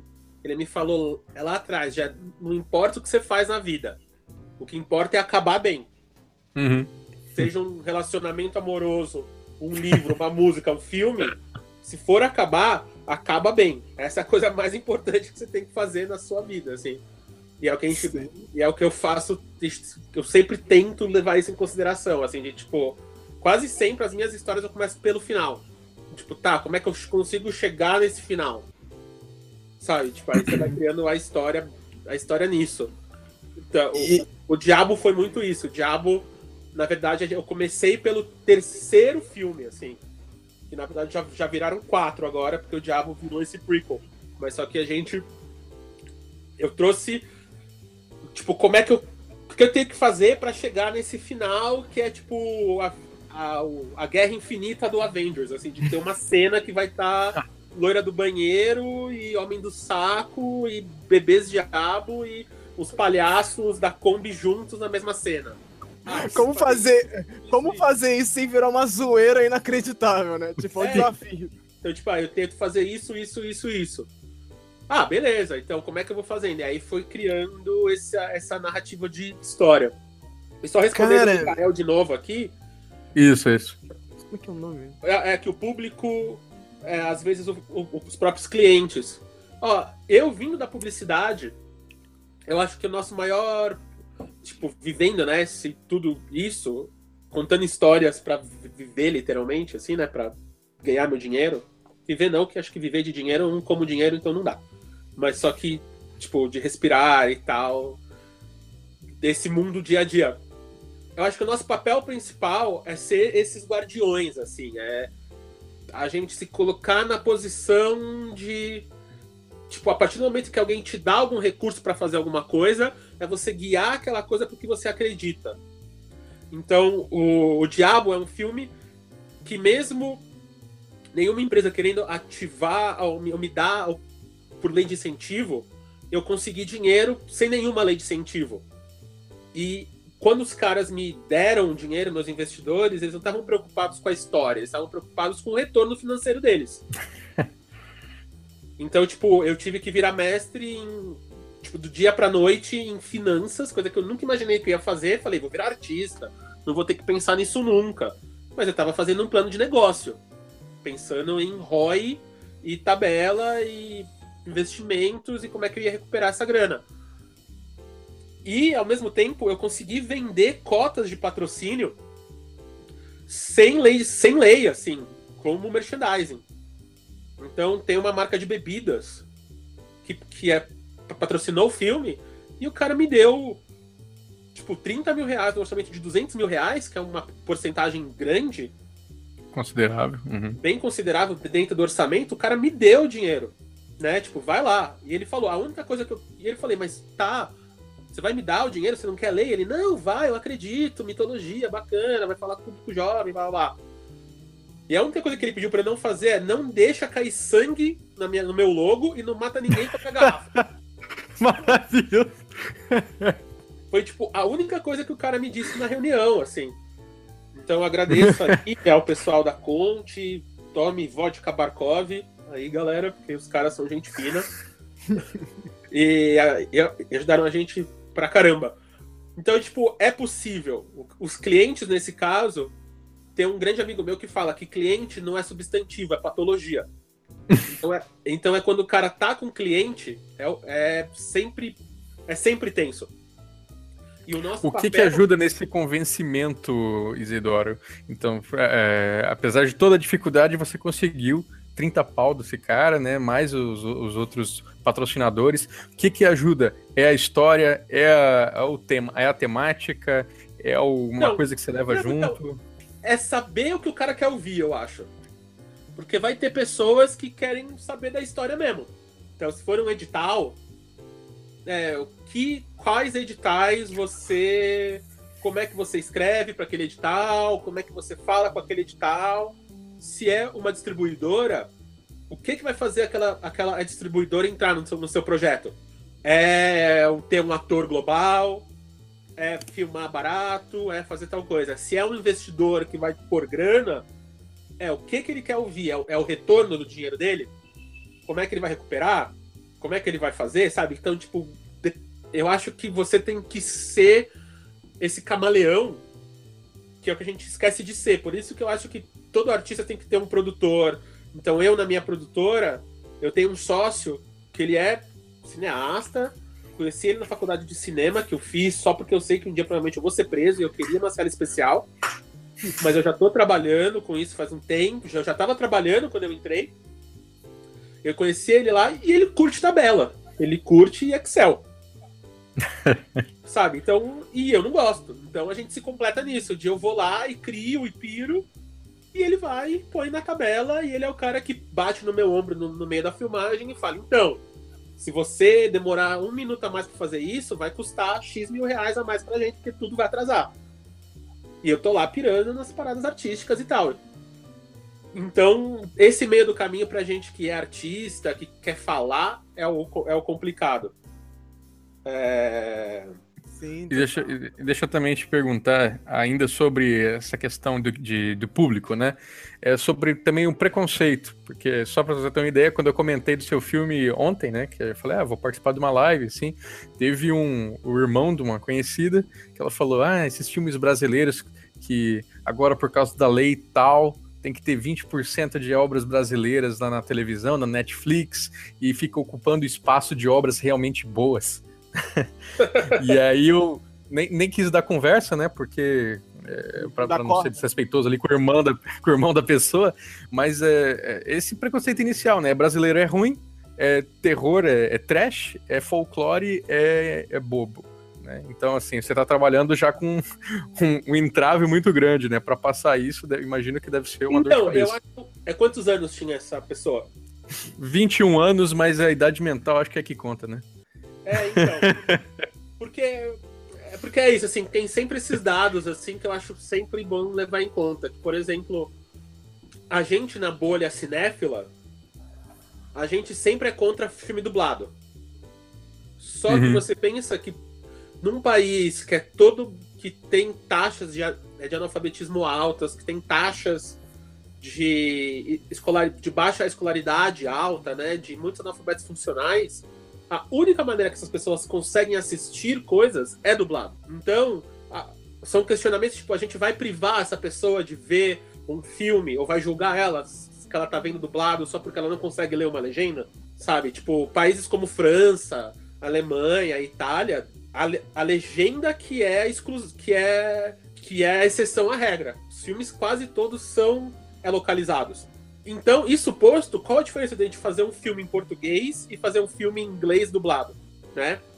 Então, eu, eu dei uma entrevista, eu participei de uma discussão também no, no Braincast no, no, falando sobre o, o 3% e tal. E essa é uma coisa que eu acho que, para mim, a, a, maior diferença do nosso cinema hoje nem é tanta parte técnica, como, como o pessoal acha que é. Tanto que tá aí, os maiores youtubers do mundo de alcance e tal são brasileiros. A galera tá consumindo muito conteúdo audiovisual brasileiro. Se, é, se tem qualidade ou não é, é outra coisa. Se é relevante ou não é outra coisa. Mas a nossa produção tá rolando. As mesmas câmeras que o pessoal tá fazendo. tá fazendo. Guardiões da Galáxia 2 é a câmera que eu uso para fazer comercial aqui. Sabe? Tipo, eu tô fazendo. É, muito. É 360 e eu participo de conferência com o cara que tá trabalhando dentro do Facebook do óculos e a gente tá trocando figurinha que a gente não sabe a câmera que vai usar. Então, tipo, essa parte tá muito. É um preconceito bobo esse hoje. Porque se você, uhum. você quase não sabe. A discussão é a qualidade da história. Se a história for boa, se a história tiver ritmo, se a história for, ela for embora, você vai. E como a gente não tem tradição de histórias fantásticas, então, como, a gente não tem tradição de contar essas histórias, eu acho que a gente está aprendendo ainda, a gente está no ABC dessas histórias. Então, me repetindo do, é, no que eu disse no, no Braincast, para mim a grande discussão do, do 3% que era atuação, essa, essa discussão só ficou evidente no Brasil. Você pega os reviews gringos da série, ninguém fala disso. Então talvez a língua foi um trave, talvez as coisas foram um trave, mas para mim a grande discussão em cima da atuação foi que o nosso realismo fantástico a nossa tradição audiovisual é uma tradição de, de novela e não só a novela a novela tradicional global. Globo. A novela realista o teatro de revista. Então você pega os filmes as peças as músicas são quase todas contos né tipo eu dormi na praça pensando nela é, eu matei de ciúmes é, a gente deixou as coisas fantásticas lá atrás, aos portugueses lá, quando vieram escrever aqui, os folclores falados, e depois a gente deu esse salto. Ou ficou infantil, ou ficou ruim. E aí você pega os, os, até os atores que estão fazendo as peças americanas, né, as gringas, ou as, as coisas fantásticas gringas. Então você pega o, o Benedict Cumberbatch, é, todos esses atores são atores treinados em coisas fantásticas, tipo Shakespeare, que é uma maneira de falar diferente, não é uma maneira em o inglês que você fala em 2017 em Nova York pedindo uma pizza. É uma entonação diferente, é uma rima diferente, é um é uma é um é uma realidade diferente, né? Que você está falando ali. Então todos esses atores são treinados já nisso. O treinamento clássico é esse. O nosso é o contrário. Você quer fazer malhação você quer fazer novela. Você não quer fazer. E se é comédia, você quer fazer Zorra Total, né? É, você quer fazer outra coisa. Então, até a gente chegar num ponto de um ator falar de uma maneira. de uma maneira boa e, e normal, tipo, vou ao mar alto, porque lá eu vou ser escolhido para sobreviver, vai demorar um tempo. Eu comparo muito com o teatro musical. Teatro musical, há 10 anos atrás, 15 anos atrás, quando começou no Brasil, eu, le eu lembro muito que a minha irmã do teatro musical, ela hoje está fora do país tal. É, quando eles montaram o Rei Leão aqui, eles tiveram que trazer gente de fora do país. Porque não tinha uhum, eu lembro disso. De, de, pessoas, principalmente atores negros, com, com a qualidade técnica que a Disney queria e o Cameron McIntosh, que era o produtor, precisavam para ficar pau a pau com as produções gringas. Então, então veio gente do México, veio gente da Alemanha, veio gente dos Estados Unidos, tudo fazer esse elenco. Hoje, o ator que faz o Sebastião no filme, no Diabo Mora Aqui, ele passou um ano e meio no México sendo Simba de lá. Ah, que legal, hein?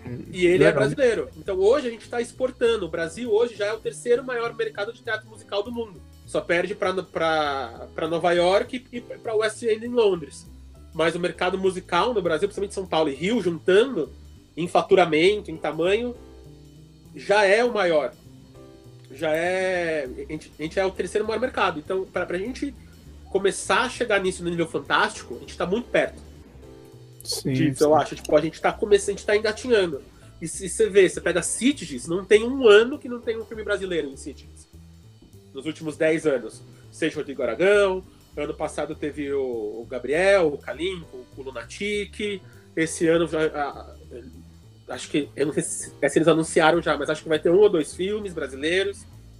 É, Sim, sim. a gente tá começando a chegar nesses festivais, a gente tá começando a chegar nessa, nessa galera.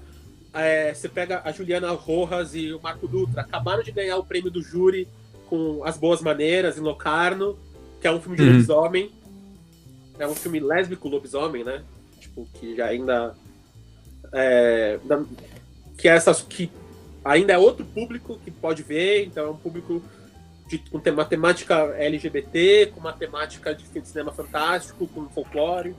Cara, eu quero trazer um exemplo aqui, dois exemplos, na verdade, de filmes. Não, um, um não brasileiro que fala sobre folclore, e ele fala sobre folclore no mundo inteiro. E o nome dele é O Segredo da Cabana, um filme de 2012. Ele é, pra mim, uma bosta. Mas, Que surpresa. Eu achei que Mas- você ia falar não, surpreendente como filme. Assim, cara, é difícil explicar o filme, porque ele é um filme, tipo, cinco pessoas, é um filme de terror. hum. Não sei se é bem terror. Cinco pessoas vão pra uma cabana, é, é, adolescentes, e, e, vamos curtir nosso fim de semana no meio do mato, e, e, e. E daqui a pouco, no meio do filme, a coisa vira de uma forma tão louca que assim, eu não sei nem se eu posso explicar o que acontece. Eu quero muito que vocês que estão assistindo é, deem uma oportunidade para o segredo da cabana, sabendo de que vocês não podem não sair tão felizes assim. Mas ele. ele. Eu tenho, eu tenho que falar, eu tenho que falar que ele junta várias lendas do mundo inteiro e meio que dá uma, uma explicação bizarra para ela. É assim, fica como só como um, um- um exemplo secreto ou segredo da cabana, assistam e vejam o que.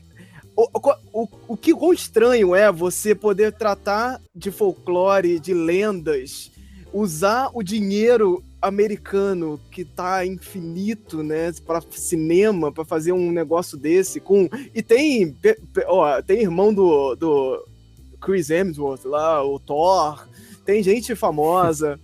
E é um filme É, roteiro Muito- do Joss Whedon, né? muito, muito. É o roteiro do. Joss Whedon? É.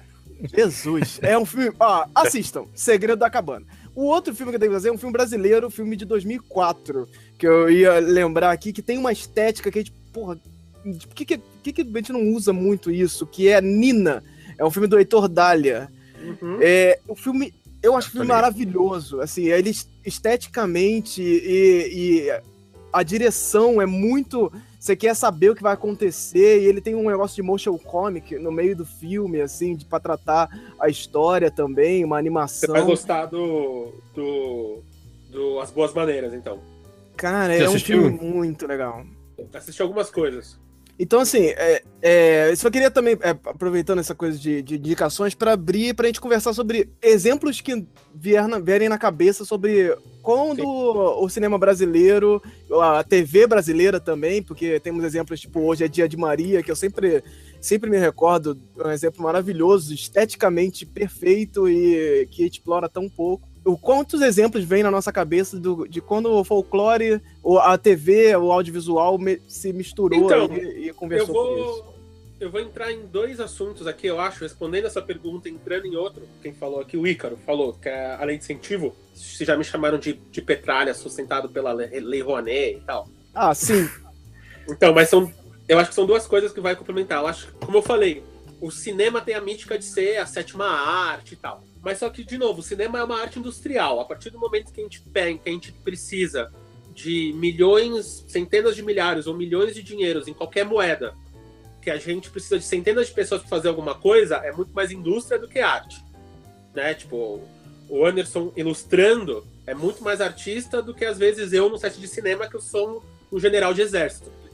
Que tô lá só garantindo que tá todo mundo fazendo o seu trabalho e só falando sim, não, sim e não, vai por aqui, vai, é, vai por ali.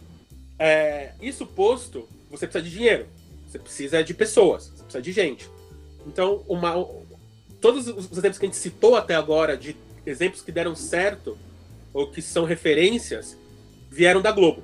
Aqui, então, ela é, ela pode ser mal, imperialista, capitalista, é, fora Temer, fora Dilma, fora quem você quiser, mas só que ela tem dinheiro e tem pessoas. Então, ela, a, a Globo conseguiu, nesse, nos últimos tempos, para você ter uma ideia, praticamente todos meus amigos roteiristas de gênero estão trabalhando dentro da Globo hoje. Escrevendo séries que provavelmente a gente nunca vai assistir, mas, mas eles estão, tipo, fazendo, sabe? A Globo tá bancando para eles ficarem lá pensando.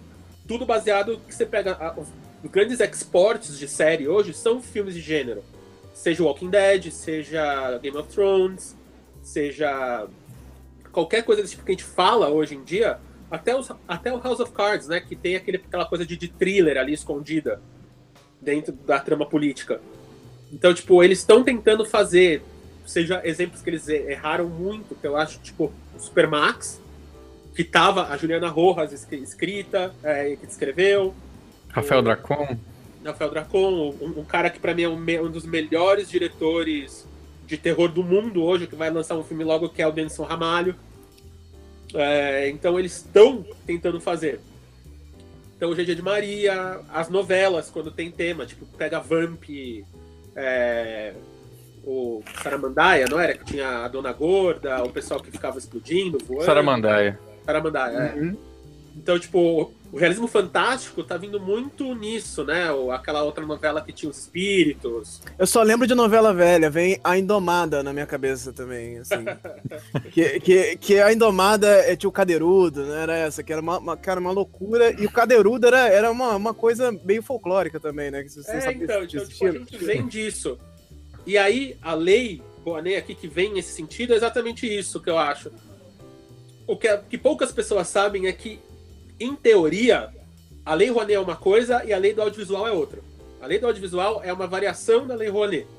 E uma das melhores políticas do audiovisual que existem no mundo hoje é a política brasileira. Por quê? Porque a gente está produzindo hoje entre 100 e 120 filmes por ano. É um número ridiculamente expressivo. E a gente está lançando entre 100 e 110, 115 filmes por ano. Então a gente pode não ver os filmes, mas estão indo para cinema quase dois filmes por semana. O que é muita coisa. Então, a, a, e por que isso existe? Porque a nossa política, ela foi criada, a Ancine, a Agência Nacional de Cinema, ela foi criada tem vários problemas na criação da Ancine, mas ela, eles criaram mecanismos de autossustentação da indústria. Então, o Fundo Setorial do Audiovisual, que é o FSA, que é hoje o grande patrocinador do cinema é, e do audiovisual, das séries que você assiste, desenhos animados, todo mundo usa o FSA, até a própria Globo, para fazer várias das séries deles, ele é auto é sustentável. Então, é, toda vez que eu vou, que você vai lançar um filme, que você vai pôr um comercial no ar, que vai ter um capítulo de novela, você paga um imposto ali que vai para o fundo setorial. É, toda vez que você compra uma televisão, você compra um DVD, é, um aparelho de Blu-ray, não sei o que, tem um imposto que vai para lá. Todo chip de celular paga 3, 3 centavos por ano, se não me engano, pra, de imposto, porque ele, você está consumindo ali. Isso posto, a gente tem um bilhão de reais mais ou menos por ano arrecadados para o fundo setorial. Você pensa que o filme brasileiro médio, a grana é, a, a, verba é 5 milhões, entre 5 e 10 milhões é o orçamento médio, dá para fazer muito filme com um bilhão. Então, com um bilhão, eles liberam por ano entre 300 e, entre 300 e 500 milhões de reais para produção, distribuição, fazer sala de cinema, para toda a cadeia. Então, dinheiro tem. O Brasil é um dos poucos lugares do mundo que tem dinheiro para fazer cinema hoje ou, ou série. Hollywood está quebrada, já foi é, é vendida para os chineses. A Europa está quebrada, porque eles estão com problemas muito maiores que, que fazer filme hoje em dia. É, a China está tá mais focada no mercado interno do que para o externo. Então, a gente está muito focado nessas coisas. Então, a, agora é a hora da gente atacar com tudo aqui. Porque a gente tem o dinheiro, a gente tem tem os recursos é, a Ancine também tá fazendo esses editais para games. Tanto a Ancine uhum. quanto as coisas. As, as, as, agências regionais, como a SPCine, Rio Filmes e tal. Ela tá, tá começando a investir em games também. Porque de verdade, eu que sou do cinema, tem muito jogo aí que tá muito melhor que muito filme que você vai assistir, sabe? O melhor filme indie que eu vi recentemente é um jogo chamado Firewatch. É, uhum. Tem outro, tipo, a, a história de um, é, um The Last of Us, sabe? Até esses. Tipo, é muito incrível o que esses caras estão fazendo como roteiro e tal. Então talvez é isso, talvez a salvação audiovisual do folclore, ou a coisa que vai, que vai levar o folclore pra massa, é um jogo, não é um filme. É uma, é uma revistinha, não é um filme. Ou é um filme que deriva um jogo, aí o filme necessariamente estoura mas esse IP uhum. criado, essa propriedade intelectual criada no filme que vai inspirar o jogo, sabe? Acho que, acho que a gente podia, podia organizar agora rapidamente, né, para a gente poder ir se encaminhando para o encerramento da live, é, algumas indicações de obras inspiradas em folclore, né, que o pessoal possa procurar tanto como exemplo como contra como contra-exemplo, né? É, enquanto o Isidoro falou da Globo, né, e é, como as coisas lá estão conseguindo chegar, né, e atingir esses resultados bem interessantes, é, eu recomendo que o pessoal faça uma brincadeira, procurem na, na, no YouTube o trechos da novela Caminhos do Coração, Os Mutantes da Record, que aparece o Papa Figo, aparece acho que o Curupira, aparece Ogro, e, gente, é impressionante. É, o personagem de Papa Figo, vocês sabem, né? Papa Figo, aquele que é, é, o, é o, velho decrépito que está morrendo por uma doença e busca o fígado das crianças para se regenerar. Uhum. E de Papa Figo só tem o nome, é um rapaz de chapéu, com uma bengala. É, é maravilhoso. Então, assim, serve também de contra-exemplo a gente pensar o é, que, que isso tem a ver que, que, que isso diz sobre nós, que que isso, como é, com que que isso comunica, né? Não comunica com nada. Então aí são, são, são, assim, são exercícios também que a gente faz de observação, né? Uhum. Caraca, Tiago Santiago, é, Caminho do Coração. Por onde anda Tiago Santiago? Eu, eu, eu no, na época, eu botava mó fé, cara. Eu botava mó fé em Thiago Santiago. Esse... É, por quê? Porque ele fez uma coisa, não, não pela obra em si, assim, não foi é, uma coisa incrível realmente, ele poderia ter feito muito mais. Porque ele conseguiu fazer uma coisa que eu achei impressionante, que foi a, continuação de uma novela. A, a, Verdade a, a, novela foi de uma, indo de uma forma que ela virou um seriado no meio do caminho. E, e ninguém percebeu isso. Todo mundo ficou na zoeira de Caminho do Coração. Ah, mutante da Record, mutante da Record. Mutante da Record, nessa zoeira toda, teve uma continuação. Quando é que uma novela tem uma continuação? Não é uma continuação tipo. Ah, o Jamanta voltou na novela da, no fulano. É, não, não, exato, não é, continu, é esticou a novela. A novela acabou e teve uma continuação, tipo Mutantes 2, assim. Isso, isso pra história da TV tem um significado que a gente meio que, é, na zoeira de, ah, é mutante brasileiro, esquece que isso teve um significado muito forte, assim, pra TV, assim. E, e todo mundo todo mundo que passou por Caminhos de Coração lembra dessa, dessa novela de alguma forma, assim. Mas é, poderia ter, ter é, fazer muito mais ali dentro. Ele poderia, realmente, ele foi no lado do Heroes ali na época, de fazer é. uma coisa meio super-herói brasileiro e tal. E os efeitos especiais, por o que ele estava fazendo de novela na Record, eram incríveis, assim. Ah, mas eram, uma, eram toscos. Cara, Assim, eu sugiro que vocês vão procurar é, entender como ele fez aqui. Ele botou dinossauros na novela. Assim, ele botou dinossauro. Dinossauro, poderes, dentro de uma novela que passa todo dia, segunda a sexta. Há, há de se ter aí alguma, alguma coisa, assim, algum, algum mérito. tá assim, eu, eu, eu, eu, gostava de Caminho do Coração. Era essa a minha confissão. Desculpa. Não, mas é isso, assim, acho que é uma dica para quem quer fazer isso, que é uma dica que a, a gente, eu principalmente como produtor, briguei muito no diabo, foi exatamente isso, assim, tipo, usar o seu dinheiro de maneira inteligente, os seus recursos, necessariamente o dinheiro. Então, a gente teve tratamentos do, do, do roteiro a gente tinha 10 monstros diferentes, fantasmas que passavam pela casa, é, vítimas do Barão do Mel, ou tipo, o que estava acontecendo, outras lendas. Só que para que se a gente podia gastar o dinheiro numa iluminação melhor, é, numa música, é numa roupa melhor pro Barão, sabe? É deixando tipo, as maquiagens do Barão, tanto as maquiagens físicas quanto as digitais. Então, tipo, é você ser muito esperto e estudar mesmo, assim, tipo, ver making off, ver, ver, é, ver tutorial, vai, vai aprender a fazer isso, a parte técnica, porque isso vai te ajudar no limite que você vai poder fazer. Porque essa. Toda vez que eu vejo uma série, tipo, uma série super-herói ou uma novela, eu fico muito impressionado. Eu falo, mano, como é que o pessoal faz uma série como Flash, Supergirl, sabe? Essas séries todas que, tipo, toda semana tem cena de voo, tem capa, tem quem algum, algum vilão com superpoder. E, tipo, a, o, o custo de por, é por minuto disso é muito caro. Muito caro. Sim, sim. E, e pelo mais. É, é, isso que eu tava falando, pelo mais que acredito assim, ah, é tosco, ah, mas comparado a Game of Thrones, não é nada demais. Ah, não sei o que. É, é, existe, lógico, existe esse distanciamento aí do você entender como é feito e a, da boca para fora vai ter que ter aquele que vai falar, pô, não, isso é pior do que essa série aqui.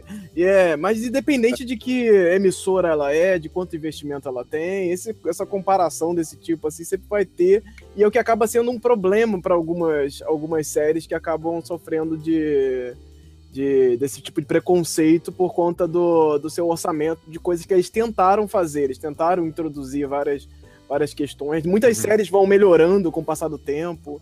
Enfim. Eu acho que aqui no Brasil a gente já meio a gente já citou todos, assim, entre Malas Artes, Juju de Maria. É, né, tipo, tem muito dessa galera que a gente já falou, mas eu acho, acho que a gente está numa fase agora de encontrar essa nova fala, né? Tipo, que, como é que a gente vai falar de folclore daqui para frente? Como é que a gente vai ressignificar o folclore daqui para frente para essa galera? Ainda mais pensando numa sociedade conectada como a gente tá, que nada que a gente faz mais é pra gente ou pra um público fechado, né? Tipo, ou é um público ultra fechado ou é o mundo inteiro de uma vez só. Eu, eu, eu, eu sempre aconselho muito você ir estudar clássico, da mesma maneira que eu fui lá atrás e li e li, tipo, sobre arquétipos, sobre todos esses caras. Então é ir mesmo atrás, de, tipo, ler Joseph Campbell, ler Fraser, o, o, o Ramo Dourado, ler Câmera Cascudo, é, tentar entender como esses caras fizeram, tentar estudar mesmo, assim, ser chato, de, tipo, decupar ali como o, o que a J.K. Rowling fez, pegar alguma série de mitologia que você gosta, tipo Star Wars, e ver da, da onde o George Lucas tirou tanta coisa, de, tipo, a, assiste o, o, Fortaleza Escondida do Kurosawa e compara com Star Wars. Vê, tipo, que é o mesmo filme de maneiras diferentes. Então, se você gosta de um filme. Tipo, eu tava escrevendo um filme que eu descobri que era exatamente o Mágico de Oz. Só que era sobre política brasileira e América Latina. Só que era exatamente o Mágico de Oz. Eu fui lá e decupei todo o Mágico de Oz na mão, eu, para entender o beat, tá? E vai lá, então, o folclore, tá, ele tá na nossa mão agora. Então, a gente tem que saber o que, que é o folclore, quem são os personagens que a gente pode usar. E aí, eu acho que a gente tem que trazer essas histórias para o mundo que é de histórias que a gente gosta.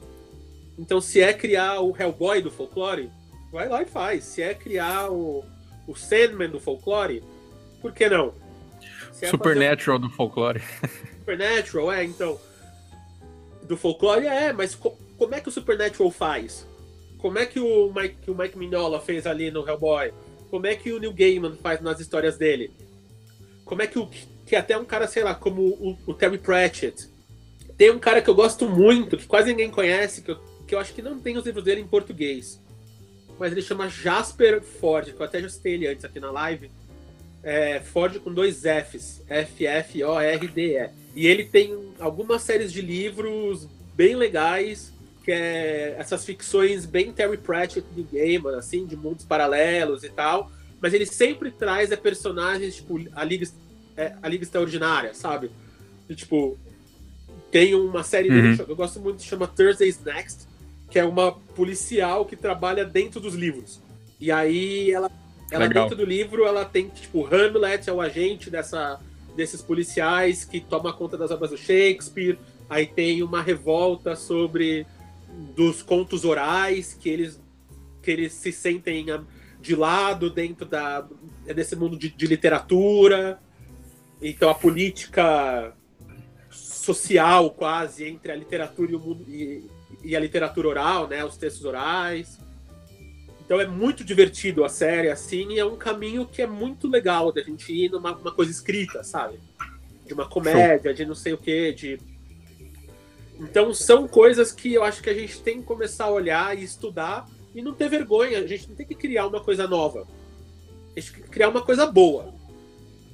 Todo mundo que veio aí, tipo, e eu, olha que eu conheço grandes caras aí que vieram, tipo, por exemplo, de novo, cito Guilherme Del Toro. As minhas as conversas que eu tive com o Guilhermo nunca foram de cinema ou sobre o filme que ele, que ele estava fazendo na, naquela época. Eram tipo as referências que ele trouxe para aquele filme. Era a pintura, era o livro, era o conto, era a música, era o teatro, era o poema. Então, é a gente ter essa bagagem aqui atrás da gente para quando a gente estiver escrevendo. Por exemplo, eu vendo Anderson aqui agora, eu o, o Saci da minha revistinha é muito parecido visualmente com ele, assim. Então, tipo, eu acertei querendo falar, não, como é que um homem que tem uma tecnologia negra, fazer o quê, se vestiria hoje? A única diferença é que ele tem dread. Mas só que, que de resto ele é fisicamente muito parecido. Eu, eu, eu até. Eu vou te mandar depois um, um, um desenho, Anderson, pra você ver. Olha aí, live action. É, a gente. então, tipo, é a gente sentar e tentar ter aquele livro Roube como um artista. Roube como Legal. um artista. Sim. Ah, Fica uh, falando né, nesses filmes de recomendação, é, tem uma, uma, uma, tendência né, agora que é trabalhar um longa-metragem com vários curtas. Então Sim. o México Bárbaro fez isso lá no, no México, né? E eu indico um filme assim, como toda antologia de contos é assim, de cinema vai ser assim também, nem todos os curtas você vai gostar, né? Nem todos você consegue se relacionar do mesmo jeito. Do México Bárbaro tem um sobre um sobre um pueblo perdido, né? São dois pistoleiros, assim, que um tá ferido e eles é, se encontram e se, se, se protegem nesse pueblo e ele é assombrado. Então é uma história muito bem filmada, vale muito a pena vocês é, conhecerem. Isso eu estou indicando para o público, né? E no Brasil, quem fez isso foi o Fábulas Negras, o projeto coordenado pelo Rodrigo Aragão. E uhum. desse eu destaco o, o curta do Joel, Joel Silveira, né? Como é que é o nome? Como é que é o nome do Joel? É, Bom, o nome dele agora. Enfim, o Joel dirigiu a, o segmento da Mulher de Branco, da loira do banheiro, que é, é fantástico, assim, é muito de... É, eu não consigo entender como é que ele filmou daquele jeito, sabe? Então, recomendo uma linguagem cinematográfica muito avançada, assim. É, e vão assim, vão pensando, né? Tudo, são várias experiências narrativas diferentes, né? Uma você vai gostar mais, outras menos. E eu tinha muita expectativa, por exemplo, com o Saci do Mojica, que tá ali. Não gostei tanto, mas foi uma tentativa, né? Então fica aí a recomendação. É, então, é, eu acho que a gente acaba sendo muito precioso como, como criador, né? Gente acaba sendo muito é, preciosista, mas tem aquela coisa da lei das, das 10 mil horas, assim, que eu acredito muito, assim, de tipo, para você ser bom em alguma coisa, você tem, você tem que ter gastado 10 mil horas fazendo aquela coisa. Cara, tipo, todo mundo que eu vejo que é foda em alguma coisa, no cinema, tal coisa, é um cara que ele é quase autista para aquela coisa, que só consegue olhar para aquela coisa, sabe? Pensar. Então, meus amigos do cinema que estão produzindo hoje, são meus amigos desde a faculdade ou antes da faculdade, as nossas namoradas, namorados e tal, eles ficam putos com a gente, porque a gente só sabe falar de cinema. seja a parte técnica, seja a parte de, de assistir um filme, então, o bom é que a gente, como, como vagabundos do cinema, a gente pode se encontrar às três da tarde, quando tá todo mundo trabalhando, e sentar e conversar. Sabe? E não tem que misturar os civis no meio. Mas só que é produzir, falhar, falhar rápido e fazer melhor. É isso. Assim, Boa. Tipo, faz, erra, aprende com o erro, faz de novo, não repete o mesmo erro e vai evoluindo nesse sentido, assim. Então a gente tá. Você vê, tipo, tem um caso muito. muito... Agora, o Edgar Wright, ele lançou Baby Driver você vê o Baby Driver, é o grande compilado de coisas que ele fez durante a carreira, assim. De, de comerciais, de de clipes, de outros filmes. E o cara entre, ele entregou ali. Então é você, tipo, ah, você quer escrever? Cara, escreve um conto, escreve não sei o quê. Você quer fazer um filme? Eu acabei de fazer um longa com iPhone, sabe? Que vai estrear. E, e, tipo, todo mundo que vê, que viu o filme, ninguém acha que é com iPhone. O Soderbergh tá fazendo um filme com celular. O, o, o Spike Jonze fez. O, o, to, todos esses caras estão fazendo. Não tem desculpa. A desculpa é a gente. E sempre tem alguém que vai ver. Então você pega. É o Rodrigo Aragão. O Rodrigo Aragão, para mim, é um grande exemplo. Que eu viajo para festival bastante, né? Cara, não tem um festival de cinema fantástico no mundo que não gosta da pessoa do Rodrigo Aragão. Então, tipo, qualquer festival que você vai, você fala que é brasileiro, o pessoal fala, ah, conhece o Rodrigo, ah, o Rodrigo, a mulher dele, o filho, ah, o filho. Legal. Tá bem. Então, ele, ele, é um cara legal, eu tive pouquíssimo contato com ele, todo mundo gosta do cara e o cara tá fazendo praticamente um filme por ano. É isso, tipo, história de folclore brasileiro é só o Brasil que pode contar. E eu não tô falando de apropriação cultural, não tô falando de nada disso. Tô falando de. Ninguém conhece. Ninguém sabe o que, que é isso. A gente que cresceu com isso, seja pelo Monteiro Lobato, seja se você é um estudioso igual o Andreoli, seja se você é um produtor igual eu, a gente, só a gente pode contar. Então, a gente, a gente tem que aproveitar isso e levar isso da maneira que, que a gente puder. Se a gente quiser, porque algum dia vai vir algum gringo aqui, da mesma maneira que eles tentaram, que eles sempre tentam roubar alguma coisa nossa e levar para lá, seja fauna, flora, arte, algumas coisas eles conseguem levar e é bom, tipo Romero Brito. Vamos ficar aqui e, fa e, fa e fazer esse rolê ser, ser nosso.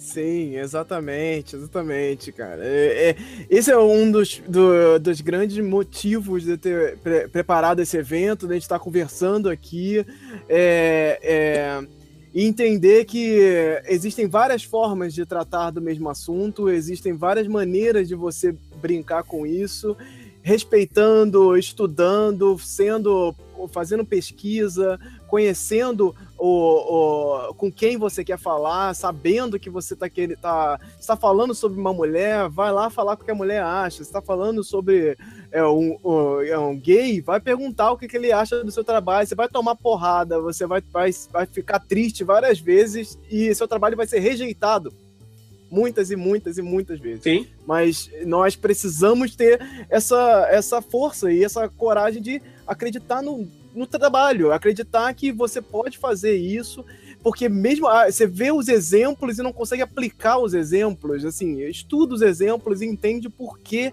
ele, ele é digerido de uma forma é, tão, tão mais fácil, porque é, é, pequenas produções ganham é, é, lugar no coração das pessoas de alguma forma. Estuda isso, busca saber. Vale... E saber também os seus limites.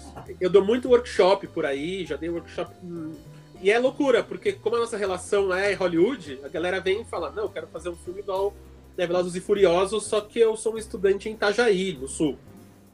Sabe, quero fazer o, o próximo Batman contra Super-Homem, mas eu tô no meio do Zimbábue. Cara, faz, faz, co faz corrida de role, carrinho de rolimã. estilo, Porra, maravilhoso. Estilo, estilo Velozes, Velozes e Furiosos. Velozes e Furiosos. Faz Alguém isso. Vamos, vamos, vamos fazer. Junta a galera aqui, todo mundo, vem. Velozes e Furiosos encontra carrinho de rolimã crianças insanas montam seus carrinhos de rolimã. Pinto e... mais rolimã. E vão descer ladeira irada e vai chamar lá o, o, o, o gaiteiro, o menino gaiteiro lá para fazer também. O gaiteiro. Cara, vai ser maravilhoso. Qual é aquele do Taca-lhe pau, Markers? Imagina, Taca-lhe pau, Markers encontrando Velozes e Furiosos. É um isso. filme de comédia divertido e com uma pegada de, de paródia. Cara. É, Mas você viu como é só provocar que as, que as ideias boas vêm? Cara, é isso, é isso. A gente precisa muito, muito disso. E você pode mesclar isso com. No... É a nossa cultura, é o que a gente vive na infância, com tudo que, que acontece. Ah, muita gente veio falar quando, na época do Beyblade: ah, eu jogava peão, agora é isso. É! E aí?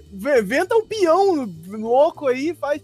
Eu, Tem um eu já mangá vi. que é o de Good, que é inspirado em bola de Good. É exatamente o que eu lembrei. Cara, é isso, faz. É, é incrível, é divertido e você vai aprender muito. E, assim, é, é isso. Folclore BR, somando visões, é isso. Vamos lá.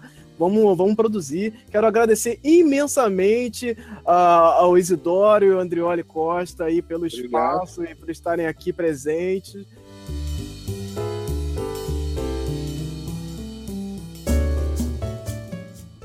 Estamos chegando ao fim do podcast do Folclore BR.